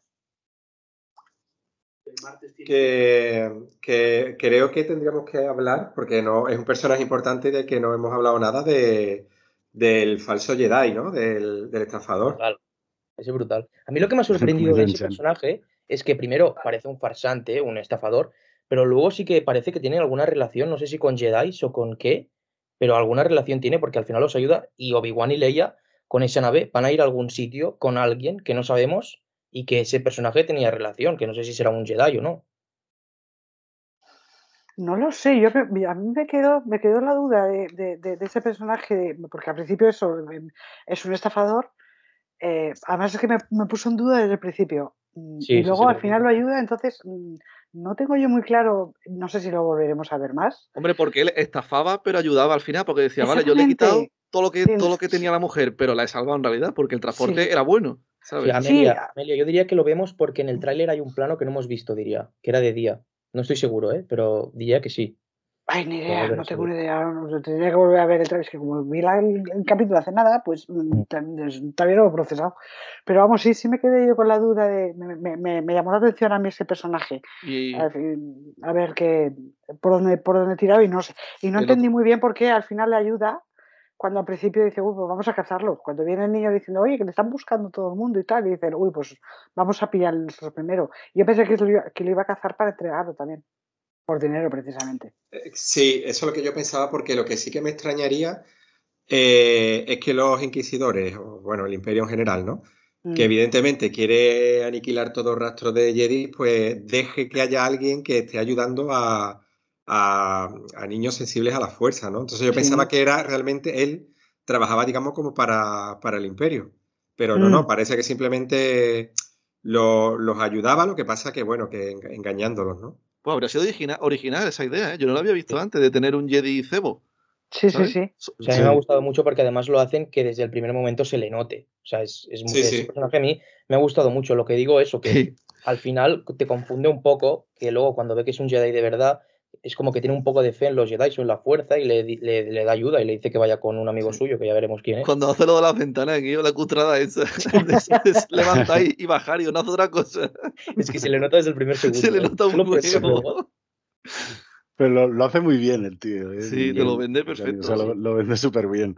Sí, Además, sí, eh, sí. está guay también porque eso también le da carácter al, al propio planeta, ¿no? O sea, ya hay un tío que no duda en hacerse pasar por un Jedi a sabiendas de que si pasta. realmente lo descubre, claro, por pasta. O sea, o sea sabiendo, sabiendo que realmente si, si el Imperio va allí, lo primero que va a hacer es cargárselo Mm. por tonto. Ya no por Jedi, por tonto. Por idiota. O sea, por Pero le idiota. queda, le queda el papel a Kumail Nanjiani como anillo al dedo. Como anillo al dedo, maravilloso. Es que- además hay, hay otro momento en el callejón con Reba que también es buenísimo, otra vez que otra vez le cala enseguida. O sea, es, Sí. a mí me gusta mucho el personaje. Sí, sí. Una cosilla, eh, he mirado lo de lo de Brea Organa, Breja Organa, Mm. lo de la madre de Leia, y creo que no es la misma actriz, porque No. la No, no, no lo actriz que, que la interpretó en, en el episodio 3 se llamaba Rebecca Jackson Mendoza. Es una chiquilla australiana que tiene ascendencia filipina. Y Yo es que ya digo, a ver, no, o sea, no, no he mirado ahora la No, de, la de no, no, me eh, exactamente. Yo acabo de mirar también la foto y no, no sé. A mí me lo parecía, pero no, no, no sé. ya. Es que, me- al igual que coña. Paco, que lo ha dicho Paco, me había sorprendido mucho el contraste de, de las edades de los padres. Es decir, se la veía muy joven para haber pasado 20 años. Bueno, es que Jimmy Smith mm, ya tiene una edad y quiero decir, se, le, se le veía bastante maquillado, es verdad, ¿eh? porque bueno, claro, eh, pues mira, tiene 66 años Jimmy Smith, Fíjate. entonces claro, eh, pues tienen, tienen que maquillarlo, porque yo lo vi un poco raro, o sea, raro en, en apariencia de eso, y es porque lleva bastante maquillaje a pesar de, que- de Claro. no tener ninguna prótesis ni nada, pero por la edad, porque no concuerda mucho con la, con la edad. Mm.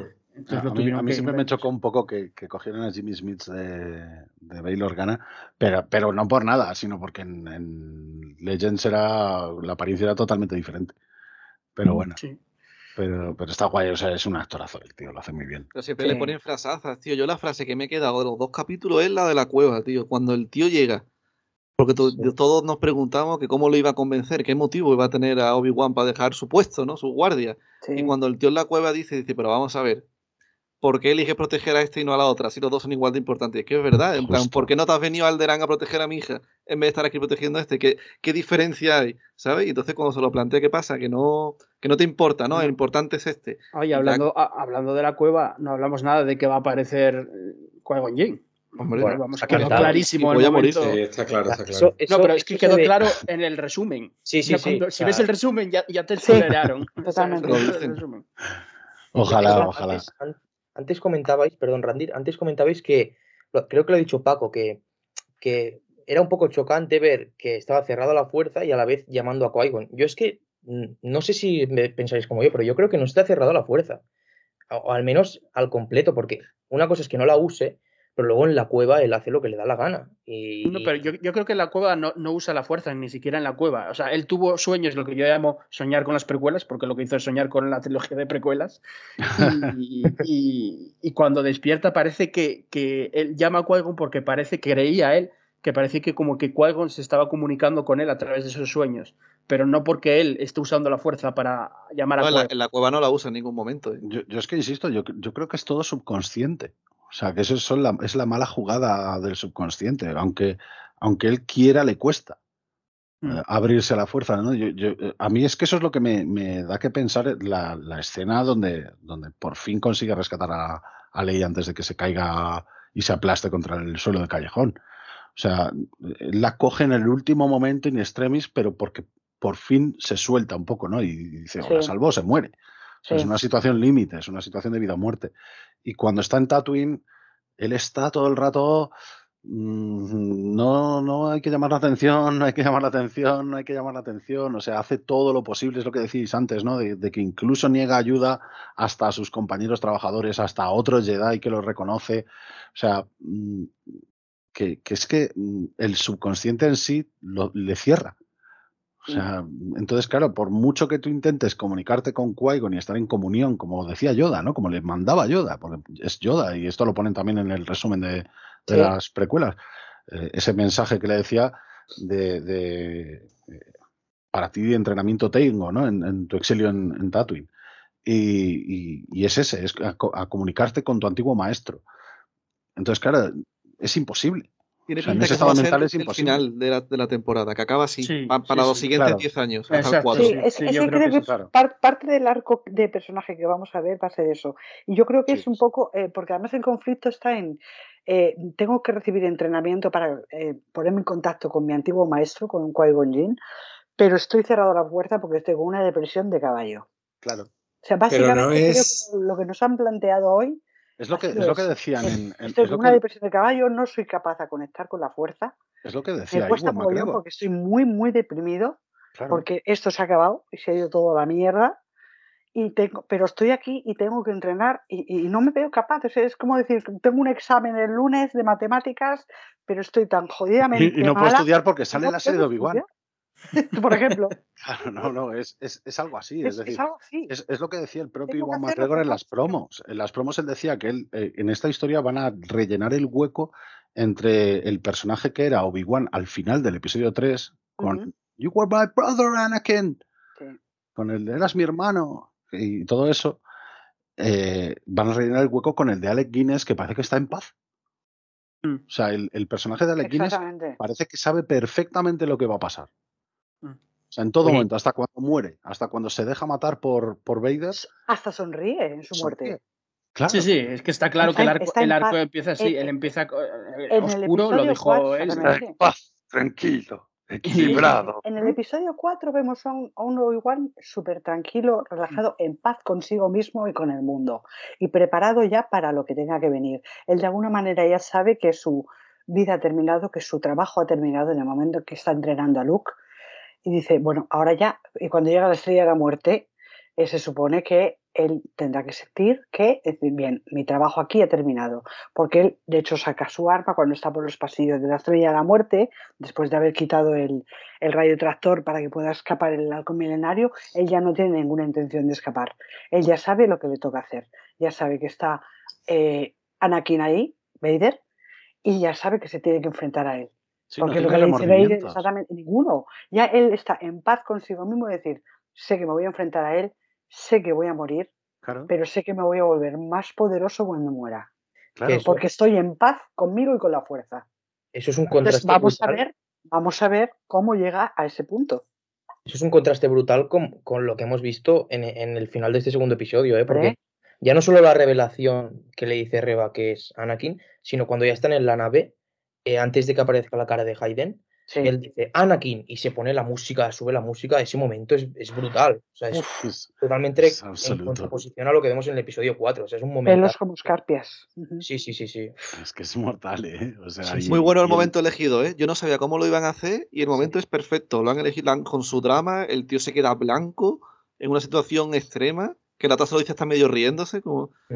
El Está plano un es montón- Sí, sí. Muy, es que es muy muy trabajado. Toda la serie está muy trabajada. Quiero decir, eh, los diálogos importan siempre, eh, saben lo que tienen que decir, hacia dónde van, eh, se basan, como decíamos antes, en el canon mucho, respetan todo también, tanto el canon como que ya hay, que hay novelas como las películas en sí, y respetan una cosa muy importante, que son las personalidades. Obi-Wan, como ya hemos comentado varias veces, es, es Obi-Wan totalmente, o sea, como si rodaron ayer el episodio 3, es Obi-Wan. Eh, se le ve. Y, y el resto de personajes igual. O sea, mire, qué bien lo hizo George Edgerton, el, el gran inquisidor también eh, impone respeto, quiere decir, no hay ningún problema eh, En- en, los guiones y en, y en- en todo eso, no sé. En- respecto al Gran Inquisidor, o sea, primero, yo insisto, o sea, me da igual que hayan retocado los ojos o los dientes al final. Ya te lo creí. por CGI. O sea, a mí el, el maquillaje me parecía decente cuando vimos el tráiler, pero ahora me ha convencido. Sí. O sea, lo único que también. veo es que no, No, tiene A mí no me silencio. el primero. Muy bueno el silencio. ¿eh? Ellos bajaron y pasan casi dos minutos sin que hablen hasta que Sí, empieza sí. a hacer el discurso en la cantina. pero eso es con la- todo el mundo acojonado. Y eso es, eso es, eso es una cuestión, eso es, esto es lo que hay que hacer, es, es poderío visual, es simplemente La, escena de la cantina es maravillosa, porque además eso, empieza con el discurso y los Jedi, porque el, el defecto de los Jedi es que al final ayudan, y señala la pared en la que se ven marcas de un sable láser. Es maravilloso, me encantó esa escena. Y además, también es para darle la relevancia a Reba, ¿no? La, la relevancia inicial. Es decir, es Reba la que lanza un cuchillo Sí. al, al fulano como en plan de, mira, basta ya de, de charlas, Sí. En plan de, y, y por eso precisamente él le reprende, ¿no? Le dice, eres impulsiva, ¿no? O, o- o algo así le dice, bueno, impulsiva creo que se lo dice el quinto hermano. Mm. Pero, Sí. pero él le llama algo así también, ¿no? Le dice, eres descuidada o, o- o te apresuras o una cosa así le dice. Sí. Y, y él, mientras tanto, está tranquilo, soltando su speech, precisamente sabiendo que todo el mundo está acojonadísimo. Vamos, vamos. Todo el mundo, o sea, ahí no necesitan, como en la escena siguiente, no necesitan que nadie coja y, y dé un golpe de efecto como cortarle la mano a, a un civil, como hace. Reba No. después. Es decir, ahí está todo el mundo con la cabeza agacha, sin decir ni pío, porque saben que, que ahí se va a liar. Y luego, eh, insisto, en, en versión en doblada lo hacen muy bien. Es la misma voz que, el- que el de Rebels, lo hace muy bien, la cadencia de voz es la misma, tal cual. Mm. Es que en versión original, Sí, el, el- el Rupert Friend se le mete también un- una tonalidad. Es que mucha gente se Un poco quejaba, ¿no? Y Como decía, robótica, un poco he como leído- robótica, muy buena, muy, muy, Sí, yo, yo he muy- leído muy ahí que, que intentaba imitar al personaje de, de Rebels. Pero es que el tío ha dicho que precisamente no se ha visto Rebels. Exactamente. O sea, es que, es que Mm. precisamente lo que, lo que hace es, al contrario, hacer al personaje suyo también. Claro. Y a mí eso me ha dejado totalmente flipado. en Pues esa decisión de es peligrosa, ¿eh? No sé yo qué decirte. Es peligrosa, pero. Es muy pero- peligrosa. Pero Le ha salido bien. y, Le ha- le ha fresca, salido original muy y bien. creativa. Le ha salido muy bien, créeme. Pero O sea, tú yo sí, deberías de ver algo aunque sea como base y ya tú darle tu toque, pero una base deberías de tener, ¿eh? También te digo. No, pues la, él- la él dijo base que ya no la tiene, que es apariencia. O Él, sea, él dijo que no la había visto precisamente porque no quería caricaturizar al personaje. O sea, que no quería que el personaje fuera menos realista y más caricatura. Entonces, por eso evitó verla, para no ir condicionado a la hora de, de interpretarlo, ¿no? Para coger y, y De hacerlo de la manera que él creía que debía ser. Al menos de momento tampoco tuvo mucho protagonismo el Gran Inquisidor, solo un par de. Aparte de la escena de la cantina. mm, No, y, y po- y poco más creo que tenía. Sí, los enfrentamientos verbales con Reba y, y- y poco más. Se basaron, como Sí, es es- lógico, en Obi-Wan y en Es darle contexto, es darle contexto a Reba, realmente, es darle el contexto a Reba para que ella sea la que tenga el protagonismo de- del Némesis, en este caso, Mm. o sea, el protagonismo del, del antagonista inicial, hasta que llegue Vader. O sea, todos Es que sabemos yo- que, Vader va a llegar y va Claro. a, a eclipsar absolutamente a cualquier otro malo. malo. O sea, Yo creo lo que que queremos el- es ver el que enfrentamiento el entre Obi-Wan tercer y Vader. episodio o el cuarto o por ahí eh, va a estar muy centrado en, en Anakin barra Vader. No me Eh, extrañaría que aunque hayan hecho sí. mucha promo con, con, con Con Hayden Chris Christensen, ¿no? mm, de Reba, sí, Ah. pero que han ido los tres, por lo general Sí, sí, aquí sí, van sí, los sí. Sí, sí. Sí. Pero a mí no me extrañaría que a pesar de que han hecho mucha promoción con ella y todo el rollo, al final se la quitasen de un plumazo precisamente por Vader. O sea, a mí no me extrañaría que, en- que en el tercer episodio, ahora que ya hemos visto los ojos de, de Vader en ese tanque y la respiración Sí. y todo el rollo, Qué no- grito no, me extrañaría que en el siguiente Yo no capítulo... lo creo, ¿eh? Yo no lo creo. éramos- A ver, que puede pasar perfectamente, bueno, estamos teorizando, pero, pero yo no lo creo. Yo creo que Reba va a tener su arco hasta el final, ahora que al final muera, claro que sí. Eh, No, ya. yo no, no me juego nada, pero por- no me juego nada, pero no por nada, sino porque como siempre nos engañan. Ya, ya, ya. como no, siempre sí, nos. No, sorprenden, no, al final... posible, posible es todo. O sea, posible, claro. posible es todo. Y, y Eh, démonos cuenta que si Reba dura hasta el tercer capítulo, ya dura media serie. Sí, bueno, es que la media serie nos la ventilamos dentro de cuatro días. Es que- Sí, sí. Media serie ya es el miércoles que viene. Sí. Y ahora que os quería, os quería preguntar una cosa, un momento, si puedo, Ya, eh, tranqui.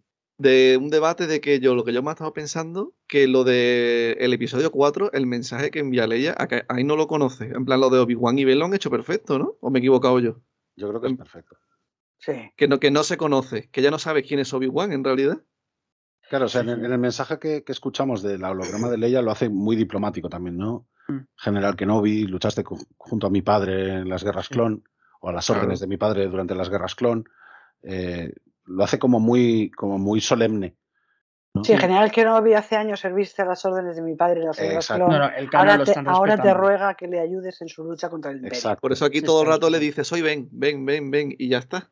Hay muchas frases ambiguas que están hechas a posta para, para, que encaje el canon. es que para mí encaja muy bien, vamos. Pero, pero, lo han hilado muy bien, o sea, en, el sentido de que cuando, cuando Obi-Wan se presenta ante ella, le, dice, ya, ¿cómo te llamas? Y él le dice, ven. Mm.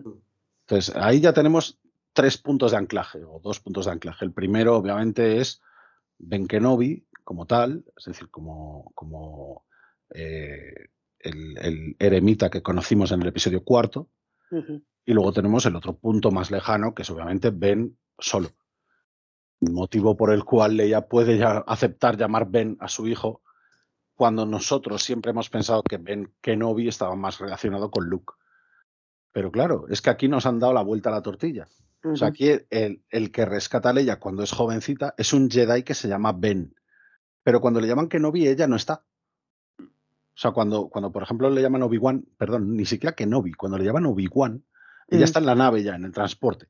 Entonces sí que sale para, para ver, sale así a la puerta para ver qué pasa, pero no está, básicamente. Entonces eh, es normal que ella lo conozca como Ben, a ese Jedi que la salvó, pero no tiene por qué ser el mismo al que va a buscar a Tatooine años después. Bueno, que, e-, ella misma no ¿eh? tampoco te acuerdas si tienes los recuerdos muy lúcidos de cuando tienes 10 años, quiere decir. Hostia, pero yo creo que si te caes de un edificio. Hombre. Eso igual te acuerdas. ¿eh? Bueno.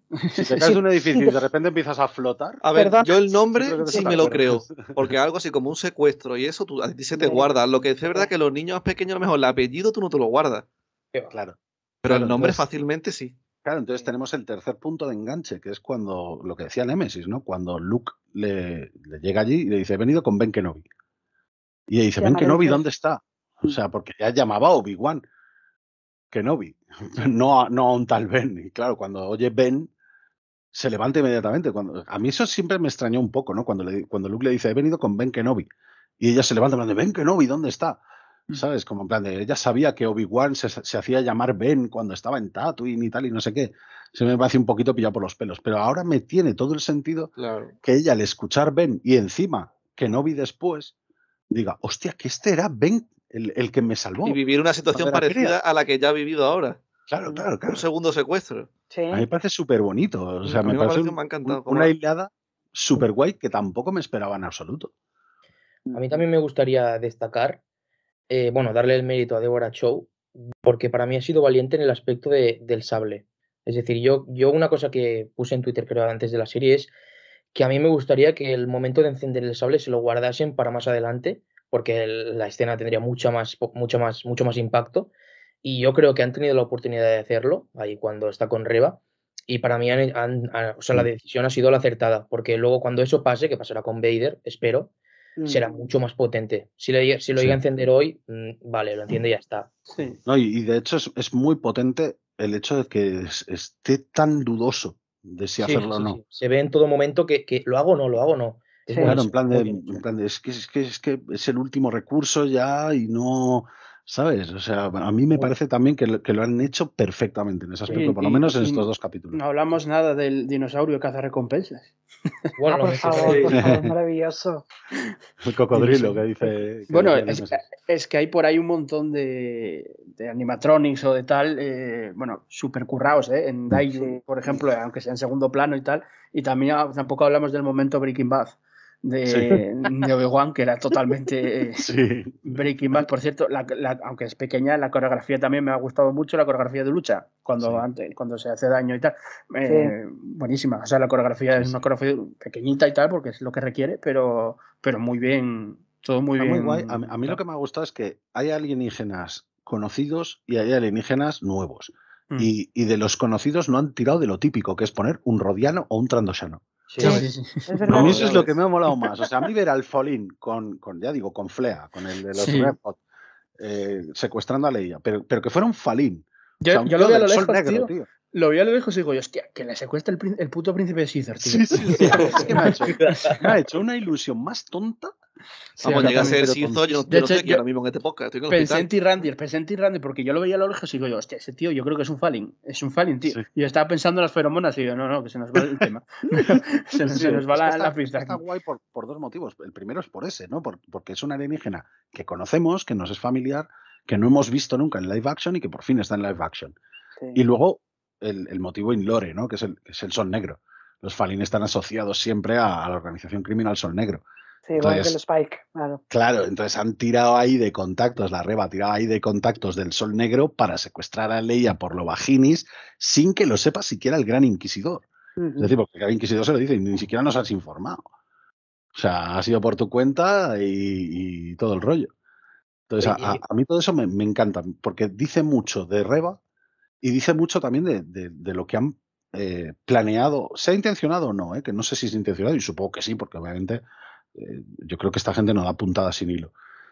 Pero, pero me dice mucho también de la gente que está detrás. O sea, de, Mm. de ese cariño por el lore y de esas conexiones que nosotros muchas veces hacemos, porque esto, todo esto pueden ser pajas mentales que nosotros nos hacemos, que yo me estoy haciendo ahora mismo, pero claro, pero es que son pajas mentales justificadas.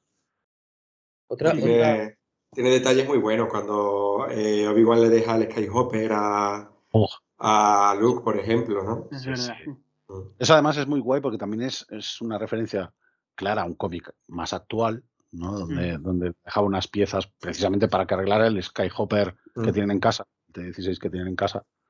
Eh, Obi-Wan se las dejaba y, y Owen se las tiraba a la cara, básicamente iba a la cabaña de, Obi- a la cabaña de Obi-Wan, se las tiraba y le, y- y le decía cosas todavía más feas que las que le ha dicho la serie. Le decía, ¿cuántos Skywalkers estás dispuesto a matar? Sí. Básicamente. Hombre, como diciendo, no lo alientes a sueños, tío. Como que el tío Owen es solo, venga aquí, cultiva.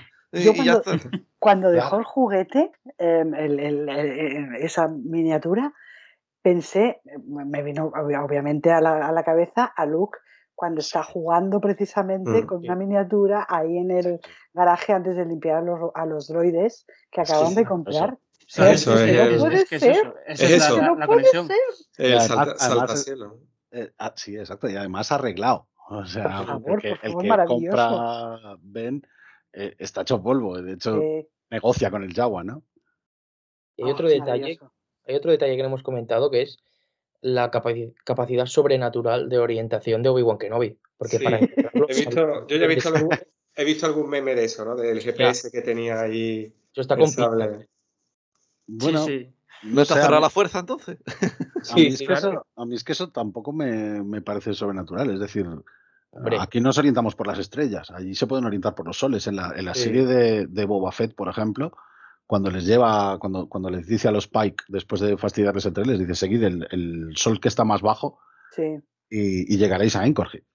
Yo creo que eso está un poco Ya. con pinzas porque el O desierto. cuando es cuentan los melones, ¿no? Que va el digo una cosa, dice, voy a ir aquí cava. a, voy a ir a, Ya, a eso no le Tatooine a, a a excavar a Tatooine porque igual te sale un sable láser porque todo el mundo los entierra allí o joder, vas ahí a buscar como si vas a picar oro, vas buscando igual vas sacando sables láser. El, No, pero- el pero general, el detalle el guay- general Grievous debería hacerlo, ¿eh? Para que,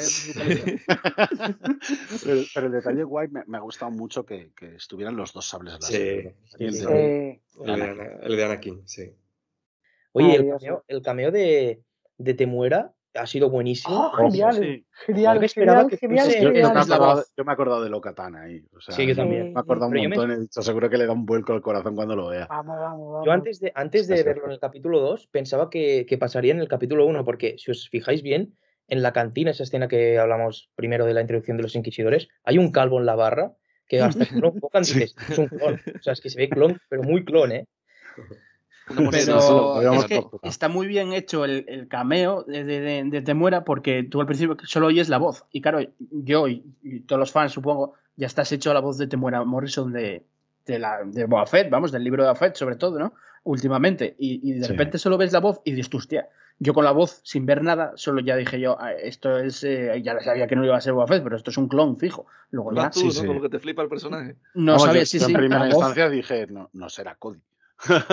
la Yo voz pensé, no, yo, pensé en, en Rex. Sí, pero eh, tiene, un uniforme de la 501.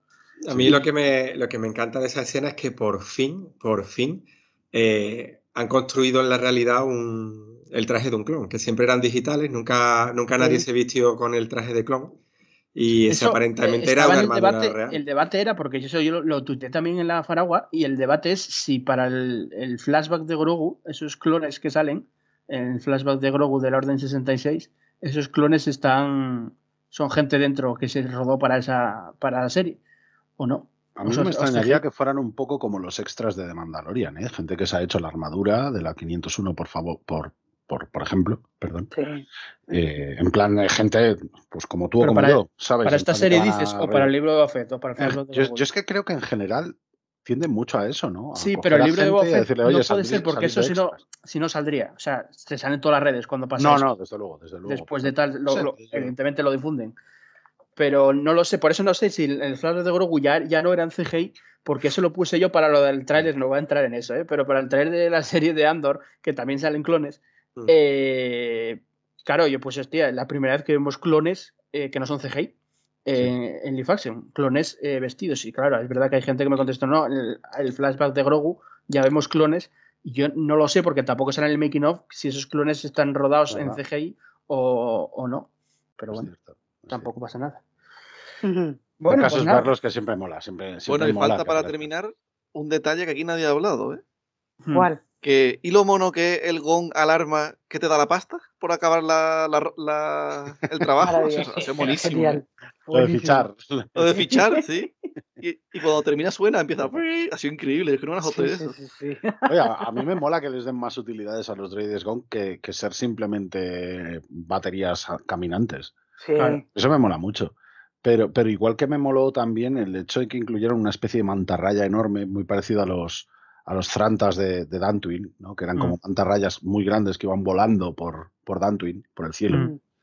El- el- es, al final es también otro, otra pe- otro pequeño homenaje que además pega perfectamente con, con el entorno, o sea, el bicho ahí muerto gigantesco y sacándole carne a granel Mm. en plan de para, para alimentar ahí a la población o para llevarla a los mercados o para, Sí, o para claro. fuera y, y además para darle a Obi-Wan ese trabajo monótono todos los días, que además Sí, de hecho, se ve hasta tres veces el mismo montaje de, Claro. vamos, de que se guarda la carne, va, se guarda la carne, la envuelve, se la guarda en el peto, se pira, en el- se monta en el EOPI, sigue su camino y al día siguiente más de lo mismo, más de lo mismo. Por cierto, me gustó mucho la conversación Ta- que tuvo también, te con- digo, también te digo, perdona, sí, que si yo trabajo de eso en Tatooine, también estoy como Obi-Wan de, de desolado, ¿eh? Hombre, como o sea, no- normal, para Pre- eso lo hacen, prefiero porque- trabajar en las minas de Kessel, casi, ¿eh? Y si encima después no duermes, tío, porque tienes problemas nocturnos. En fin. hombre. que decía que me gustó mucho la conversación entre Leia y, y Obi-Wan en el callejón cuando Leia se disgusta porque le han destruido el droide y Obi-Wan se da cuenta en- de repente, porque está como evidentemente para se ponerla a salvo a tope, se da cuenta que tiene que parar y decir, hostia, es que es una niña de 10 años que está disgustada Sí. porque le han roto su juguete o Sí. tal, ¿no? Y entonces la comprende y habla con ella y tal y, y cambia, cambia un poco el chip y el tono. Eh, creo que está muy bien. Es que, insisto, los diálogos están muy, muy bien escritos. O sea, se nota Sí. que hay un trabajo de guion eh, concienzudo tanto con el canon como para... Ya en las dos cosas, tanto la parte fan, que sería el canon, Sí. como la parte no fan para cualquier persona normal que, que- que las, las escenas importan. ¿Sabes? En, en otras series o películas, de lo que sea, hay muchas veces que dices, tus coños que al final solo te ponen escenas clave y ya está. Es, Eh, es- es y lo que no decías antes, todo. es decir, antes cuando, cuando hablabas un poco de, de la tipa que le vende la droga, que le regala la droga a Obi-Wan, que le regala la especia, eh, es que hasta el diálogo de esa, de esa chiquilla es, Es para algo. Es que es para sí, algo. sí, claro, sirve para decir, algo. Yo también fui la hija de algo. en Eh, plan de esa aquí no la no vas va- a encontrar. no va a salir más, pero está puesta ahí para eh, Sí, explorar algo del, del, del guion. O sea, quiero decir, para desarrollar el, el personaje y, y lo que, y lo que en cierto modo va a pasar, ¿no? Entonces, eso se nota un Sí, trabajo de y, para, y para subrayar que el entorno es el que es. O sea, que el Mm. planeta, Sí. que ellas no están en Tatooine ni están en Alderaan. O sea, que están en un sitio jodido. Yo es lo que tenía un poco de miedo a la serie, eh, si es así, o sea, le tenía mucha fe, entonces tampoco me sorprendió en, en gran medida porque ha cumplido mis expectativas y eran, eran así. Eh, es era que tenía un poco miedo, pues es un poco a- a- exactamente o sea, al guion, ¿no? Porque al final, igual que Amelia, tenía también miedo al, al Mm. canon, ¿sabes? A, bueno, a que nos respetasen o, o que No, nos no, yo ese- no era exactamente ese miedo. El miedo era que dejaran, hicieran de, de que no vi un personaje, no sé, otra cosa, eh, que, que no consiguiera empatizar. eh, Es que no sé exactamente, porque era No, un no. miedo no. Algo que no el canon era, era yo creo, que decía que tenía miedo de que pusiese el canon patas arriba. Creo Sí. que. Sí, pero eh, se vio que no, que es que el guion, y también se habló por los guionistas, que bueno, que había un guionista que no era muy tal y que bueno. Pero, pero no es así, o sea que no ha sido así, de, por lo menos dos primeros episodios. Y creo que, que han sido fantásticos y encima los dos tienen una cohesión brutal. Ah, casi han hecho bien incluso en estrenarlos juntos porque, bueno, yo no estoy a favor en tal por, para que dure más, para que sean seis semanas, pero es verdad que acabar el primero, pues dices tú, bueno, mm, tengo ganas de... de, es, eh, es, que hemos visto una película, o sea, hemos visto una película que es la primera película de una trilogía. Para mí, yo es que lo estoy viendo así. Tal cual. Yo quería, yo quería subrayar una cosa porque ahora se ve mucho en Twitter y vosotros lo decís y tal. Y, a ver, hay que ya cambiar ese modo chip. O sea, las series sigan siendo películas muchos años. ¿eh? Yo, la mayoría de series que veo, yo muchísimas, son mm. a nivel de producción y, todo, son puñeteras películas. Pero no puñeteras, son mejores. ¿Por qué? Porque hoy en día las productoras invierten más en, en las series que en sus propias películas, porque mm. venden más. Sí, hombre, pero, esta serie es, una película. Mismo, pero no es lo mismo mm, hacer una serie, por ejemplo, de mafiosos, que dentro de lo que cabe, los entornos y todo son mucho más fáciles de, de reproducir que, en esta serie, sí. No, pero es que además el, el, tema de esta serie, estos dos capítulos que hemos visto, es que está todo como muy como serie. Para ser serie, está muy. Eh, quiero decir, tú te pones a ver eh, mm, eh, The Mandalorian, una serie muy buena, de lo mejorcito que, sé que hemos visto en los últimos años, y ves capítulos independientes, mm. autoconclusivos y demás. Ves, qué sé yo, por saliendo de, la, del, de Star Wars, ves Juego de Tronos y ves cada capítulo, digamos, individualmente. Es decir, cada capítulo que ves y cada temporada es individual, por decirlo de alguna manera te está contando una cosa concreta, un arco completo, un, arco concreto de una cosa que pasa concreta. Claro, pero esto es una serie limitada. es, distinto, es donde, es donde cambia, porque pasa, pasa todas las miniseries. Las miniseries son muy distintas a una serie. Entonces, eh, claro. estamos viendo, está tan coexionado, tanto el primer capítulo como el segundo, de eso yo me preguntaba cuando íbamos a grabar este podcast, eh, me preguntaba yo, ¿querrán hacerlo primero hablando del primer episodio y después hablar del segundo episodio? Es que es imposible separar un episodio del otro. Y cuando veamos los cuatro episodios que quedan, veremos la serie y cuando terminemos la serie hablaremos de toda la serie. Yo estoy segura que ni siquiera seremos capaces de hacer un ranking de qué capítulo te gustó más no, no, porque es, imposible. Es una película de vida en partes. Exactamente. yo, creo, yo, creo, que están siguiendo mucho lo que ha dicho Kathleen Kennedy en, la última entrevista en Vanity Fair. Eh, o sea, Kathleen ha dicho que ahora ya no ven las historias como capítulos sin más, sino como una historia que, que, es continua, ¿no? Que es. Río. Sí, sí, básicamente. O sea, no, recuerdo la expresión exacta que utilizó, pero, pero fue como en plan, es que es todo lo mismo. O sea, estamos contando una historia que es continua, que no para, aunque nos vayamos mm, a lo mejor a 150 años antes de, la, de, la batalla de Yavin, o aunque nos vayamos, como dicen ahora, que las próximas películas van a ser eh, eh, más allá de, o sea, la época de las secuelas. Mm. Yo creo que ahora lo tienen mucho más claro en ese aspecto, que han aprendido mucho de los errores iniciales cuando compraron la franquicia Hmm. en, el aspecto de producción, ¿eh? en el aspecto de, cómo contar las historias sobre todo, hmm. y, que el centrarse en el formato de serie, eh, como decía Nemesis, le sienta muy bien a, Star Wars el formato de serie, porque pueden pararse a contar lo que quieren contar de la forma que quieren contarla. Entonces, a lo mejor mm, hay casos excepcionales, ¿no? Pues yo qué sé, la historia de, de Din Djarin, como dentro de lo que cabe, es una historia que sigue desarrollándose y pueden desarrollarla cuanto quieran dentro de lo que cabe, pues no hay, no hay ningún problema. Es un personaje que ha sido creado para la serie, etc, etc. Eh, eh, un segundito. Eh, es un personaje que ha sido creado para esa serie en concreto, entonces es una serie que pueden tirar para adelante con ella todo lo que quieran. Pero en el caso de, de las series como esta, ¿no? En el que ya están tocando personajes como Boba Fett o como Kenobi, aquí ya están hilando cada vez más fino. O sea, a lo mejor la de Boba Fett no ha resultado como esperábamos del todo, pero yo creo que con pero es por otros temas. Quiero decir, no es por. Pero, al, final, pero al, final, al final no dejan de ser problemas que surgen por planificación en la propia, en la propia serie. Sí. O sea, eh, en este caso tenemos que la serie lleva una única directora que, que ha sido planificada desde hace muchos, muchos más años que, que, a lo mejor la de Boba Fett, que ha sido un poco más, como decía Robert Rodríguez, ¿no? coger las figuritas y jugar con ellas para saber dónde poner cada cosa. Mm. Eh, y que a priori puede parecer más voy a decir improvisada entre comillas, aunque realmente sea, el, el problema sea que han tenido menos tiempo para desarrollar la historia como ellos querían. Y yo creo que aquí se está notando ya en eso en concreto. O sea, en esta saben que han tocado un personaje que ya no es tan marginal dentro de, de la, de- del protagonismo, ¿no? O sea, eh, Boba Fett era un personaje secundario de, de las películas. Obi-Wan es un personaje más central de, las precuelas, por lo menos. Eh, y entonces, claro, este personaje requiere un mimo mucho mayor, una planificación mucho mayor, un cuidado mucho mayor.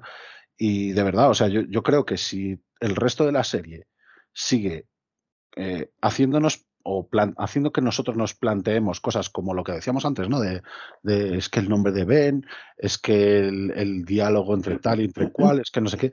Si siguen haciendo que nosotros nos planteemos estas cosas, yo creo que, que no vamos a tener ningún problema pues con, con otras preguntas, como por ejemplo lo, de eh, es que Vader dijo que no lo había percibido, no se habían encontrado Desde- desde Mustafar, no sé qué, todas estas cosas, yo es que ahora mismo, a día de hoy, después de haber visto estos dos capítulos, no tengo duda de que lo van a dejar chapó. Totalmente. O sea, no tengo duda, tengo plena O confianza. y sea, ya lo de que se van a cargar los diálogos del episodio 4, os olvidáis. Lo van a poner perfecto, te lo digo, ya No, hoy no, lo han dejado claro. Yo tenía Yo confianza, creo o sea, sí, yo, o sea, y no lo digo a, ma- a mala, a mala fe, o sea, quiero decir, yo no me llevo ninguna sorpresa, o sea, en modo bien, quiero decir, quiero, estaba convencido de lo que lo iban a hacer bien y lo han hecho bien, quiero decir. Es que con, con esta serie yo no tenía ninguna, digamos, contra en plan que, que iba mal, porque va bien, es como lo que hablamos con la Pero serie yo de lo Andor, dije es siempre que, tenía no va a pasar nada, pero, o sea, pero al final, dentro de lo que cabe, hasta que no la ves, Bueno, ya, claro, esa claro. confianza tampoco Sí. no, no puedes poner la mano en el fuego, ¿no? Hasta que no Andorra Andorra Ye cayó bocas, ¿eh? Joder, no, ya hablaremos, ¿eh? Ya hablaremos, ya hablaremos. habla- ya hablaremos de eso. Dentro sí, de poco el siguiente podcast va a ser de eso, pero ya hablaremos de eso. Pero a ver, quiero decir, está en el proceso creativo, lo que decía antes un poco Randy, el proceso creativo de Lucasfilm, tú coges una franquicia, que manejar una franquicia de este tipo es difícil, porque al final es difícil, tiene un montón de fans, un montón de aristas, un montón de niveles de producción, aprenden de los errores que cometieron porque los cometieron y ellos saben que cometieron, y lo han admitido 20 veces, por ejemplo, con la película de Han Solo, saben que no tenían que ir por ahí, luego vieron que, las, que Mandalorian, que fue su primera serie live action, eh, triunfó en un momento en el que esa- ese tipo de series, eh, se- las, las series en general están triunfando, las plataformas vieron que Star Wars es un filón, porque es un filón en muchas cosas, el libro es, es un filón en casi todo, ¿no? Sí, sí. Pero es un filón también en series, que no había habido series live action hasta, hasta hace nada, Mm. y entonces van a tirar por ahí. También le, le tuvieron suerte, entre comillas, en que justo hubo un tirón entre las series y justo la- Star Wars encaja las series porque George Lucas siempre lo creó como un serial o basado en seriales. Claro. Sí. Entonces, eh, si está basado en seriales y ahora están justo de, de moda eh, o en expansión las series, eh, pues es que les vino como anillo al dedo. Porque yo siempre digo lo mismo, o sea, sí, las comparaciones son odiosas, pero es que le quedó mucho mejor eh, Star Wars que Marvel a series. Eh, Sí, sí, porque, Porque, porque es así, porque funciona mejor. eh, por el Eso es una realidad. ¿eh? Es que eso Sí. no hay ni discusión Luego- alguna. O sea, no me gusta generalizar, porque luego hay buenas series de Marvel, malas series de Marvel, y en Star Wars pasará lo mismo. No, no podemos ser tampoco eh, muy totalitarios, ¿no? Eso es así. Al final vamos a salir un montón de productos, ya lo decimos muchos, y saldrán series de Star Wars que también gusten menos y, y otras que gusten más. Sí, pero esta en concreto, esta en concreto tenía, no tenía, o sea, yo recuerdo en el podcast previo a la serie que yo comenté y algunos más del podcast comentamos que el hecho de tener a Deborah Chow con el control total de la serie era un- para mí un punto determinante. Claro, y claro. se ha visto, y se ha visto. Claro, Sí, sí. totalmente se ha visto. Y, y- y- y si lo hacen con otra serie, eh, puede pasar lo mismo. Porque No. quiero decir, si, es co- cohesionado co- con, una persona creativamente hablando que sea eh, buena, o sea, que sea buena en su trabajo. Hombre, la, siguiente la tenemos en agosto. Y vaya serie, tú. Oh, O sea, la siguiente la tenemos en agosto. ¿Cómo y- vamos a hablar de eso, eh? Y, y Aguanta. O sea, Ya hablaremos, porque de eso ya creo que hablaremos, sí, pero. le Ya hablaremos del ganas y campanero. ahí, o sea, no podemos, no podemos meternos en en próximos podcasts. No, no, no. En próximos Sí, sí. no, además yo ahora tengo que irme, que tengo que. ¿Qué- tengo qué tal? Pues nada, eh, bueno, muchas gracias a, a todos, primero a los- todos los oyentes. Espero que os haya gustado este análisis de los dos primeros episodios. Os diría que nos vemos en el tercer episodio, pero es que incluso antes del podcast del tercer episodio va a salir, esperemos, el del el podcast de lo que estamos hablando ahora, de la Star Wars Celebration, donde analizaremos todo lo que, sa- lo que está saliendo en la Star Wars Celebration este fin de semana y el, incluido la- el trailer de Andor, ¿no? Que acaba de, de, de salir. Acaba de Así- petarlo. Sí, sí, lo acaba de, de petar totalmente. Por Eh, analizaremos Andor y luego la Celebration. Sí, claro, no, no. Eh, bueno, Celebration, Bad Batch, eh, Visions, eh, Tales of the Jedi, quiero decir, hay mucho que todavía va a salir en la Celebration, o sea, así que había mucho que analizar, pero claro, Andor será lo, lo máximo, ¿no? Eh, parece ser. Así que gracias a todos los oyentes por, por, bueno, por tener confianza en nosotros y escuchar nuestros podcasts. Espero que os haya gustado este análisis de Obi-Wan. Creo que estamos todos de acuerdo. Igual os aburrió porque estamos todos, de acuerdo. Eh, no hay, no hay Salome Deluxe, lo siento. no, no lo ha habido. ya veremos en próximos episodios, pero en este no lo ha habido. Y gracias a, bueno, a todo el equipo, ¿vale? Gracias al maestro Chirrandir por estar con nosotros como siempre. gracias, gracias a vosotros, lo dije cuando empezamos. Gracias por, por invitarme siempre. Yo estoy aquí como, vamos, como Pedro por mi casa. Así que nada más agradecer a todo el mundo que, nos escucha siempre, que tenemos un, ya tenemos una, cantidad de gente que nos escucha que es súper fiel y que, adoramos con, con, vehemencia y que le agradecemos siempre que estén ahí. Y poco más. ¿Qué decías? Que, en super fiel, ¿qué decías eh, superficial? Digo, coño, no, no, no, super, a los oyentes. Fiel, fiel, fiel. como el GIF, ¿has visto el GIF del maestro chico cogiendo a un tío por ahí? Es muy violento, ¿eh? Cuidado. no, es que, olvido, a veces olvido que, la gente no tiene el mismo aprecio por el arte que yo. Así que, así que nada, simplemente eso. Muchas gracias a todos y que la fuerza os acompañe.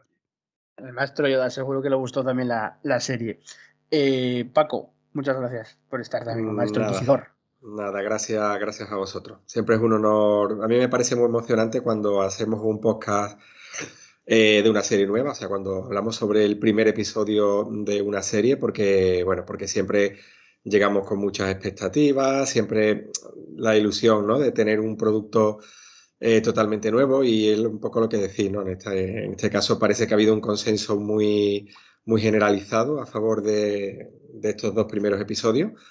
Y, y nada, iba a ser un placer pues, pues seguir estando por aquí para comentar eh, lo que nos queda, que aunque se nos va a pasar volando, porque es verdad que, esta serie se nos va a hacer un poquito más corta, pero bueno, lo importante es que, acabemos siempre tan contentos y nada, hasta la próxima. Esta es corta, pero Andor son 12 episodios, ¿eh? Se nos va a hacer larga, entre comillas. Sí. Así que, bueno, por cierto, que no lo dijimos, la crítica también le ha gustado mucho, ¿eh? La crítica, digo, profesional, aparte de los fans y tal, la crítica cinematográfica, le ha gustado bastante la serie, lo que he leído hasta ahora. Eh, gracias, Nemi, por estar aquí también. Nada, vosotros, tíos. Era el, momento del día que más estaba esperando y siempre es un placer. Cada vez que valgo de Star Wars quiero venir aquí corriendo y, escucharos a vosotros y, y hablar y, compartirlo con, con, vosotros. Y sobre todo hoy que me ha hecho mucha gracia esta mañana levantarme y encontrarme en, el móvil porque hoy estamos todos como niños pequeños ¿eh? y al parecer los episodios los han adelantado, se estrenaba a lo mejor a las 9 de la mañana, pues lo adelantaron a las 6 y encontrarme el mensaje de, pues yo me levanto ya, no puedo dormir, eh, me veo uno, me voy a trabajar y luego me el segundo. se lo voy a decir una cosa, son cosas extrañas que pasan en Disney Plus. Eh, sí, ¿no? Igual que lo de hoy meterte dos. Son, muy Stranger Es por lo de Stranger, Stranger, Que lo adelantaron por Stranger Things. Así que nada, que muy eh. feliz, tío, y que, que, me queda muy tranquilo sabiendo que, que, yo ya me lo imaginaba, pero hay una cosa ya que ya pase, que, que estábamos en buenas manos, que, iban, que lo iban a hacer todo muy bien y, y con mucho cariño y con ganas ya de que se haya el miércoles a ver qué nos depara el futuro. Pues vale. Eh, Amelia, bueno, espero que no llores mucho más en los siguientes episodios, pero no te lo. Que tu marido te, perdone. no sé, me preparé, iré preparando los papeles del divorcio por si acaso, la pensión y todas esas cosas, porque no sé yo cómo voy a acabar. Trátalo bien esta semana. E, este mes va a ser muy, este mes de junio va a ser muy duro para mí, eh, porque mm, es que, ¿sabes qué pasa? Mm, es que he vuelto a tener 11 años. Quiero decir, he vuelto, en cuanto vi a Leia, volví a tener 11 años. Entonces no lo puedo evitar. Y mira, me quedo nada más que con, para cerrar con, las palabras de, de, de Lorau, que es un, creador de contenido, como los llaman ahora, en YouTube. Y él siempre dice que cuando Star Wars sale a, actuar, los demás se sientan y aplauden. Ahí queda. Ahí queda la, eh, la, frase de Amelia, bueno, no es de Amelia, la ha citado. Eh, Gracias, Amelia. Y eh, Joyce, eh, muchas gracias por estar con nosotros, como siempre. gracias a ti y decir que, que, esto ahora ha sido muy bonito, pero la semana que viene va a haber mucho Sálvame Deluxe cuando veamos que Obi-Wan y Leia van a ir con Mace Windu. O sea, eso va a pasar. Vamos a ver si tu profe no te va a castigar la semana que viene, también te digo, ¿eh? El, contacto, yo creo, el contacto al que, la, al que la van a llevar, yo creo que está clarísimo que es Frog Lady. Bueno, sí, sí, sí. Eh, hombre, hombre. Eso, bueno, eso ya se da por hecho. ¿eh? Eh, hacemos siempre la coña y dentro de X años va a volver a aparecer y bueno, y aquí lo, lo vamos a petar. Nos vamos a volver locos. Pero tío, que, que, raya en el cielo, tener algo que todo el mundo estemos de acuerdo, pero el fandom también, ¿eh? Es un, algo como rarísimo, que no pasa nunca. Perdón, pero Frog Lady sale en un episodio de la primera temporada de Mandalorian ya, ¿eh? Sí, sí. sí. Que repasando el otro día la vi. Fondo. Bueno, eh, muchas gracias a todos y eh, nada, eso, nos volvemos en, en, pocos días. Tendréis ya otro podcast de la Celebration y otro de la, del tercer episodio que estará aquí en breve de Obi-Wan. Así que, pues precisamente eso, un saludo y que Frog Lady os acompañe.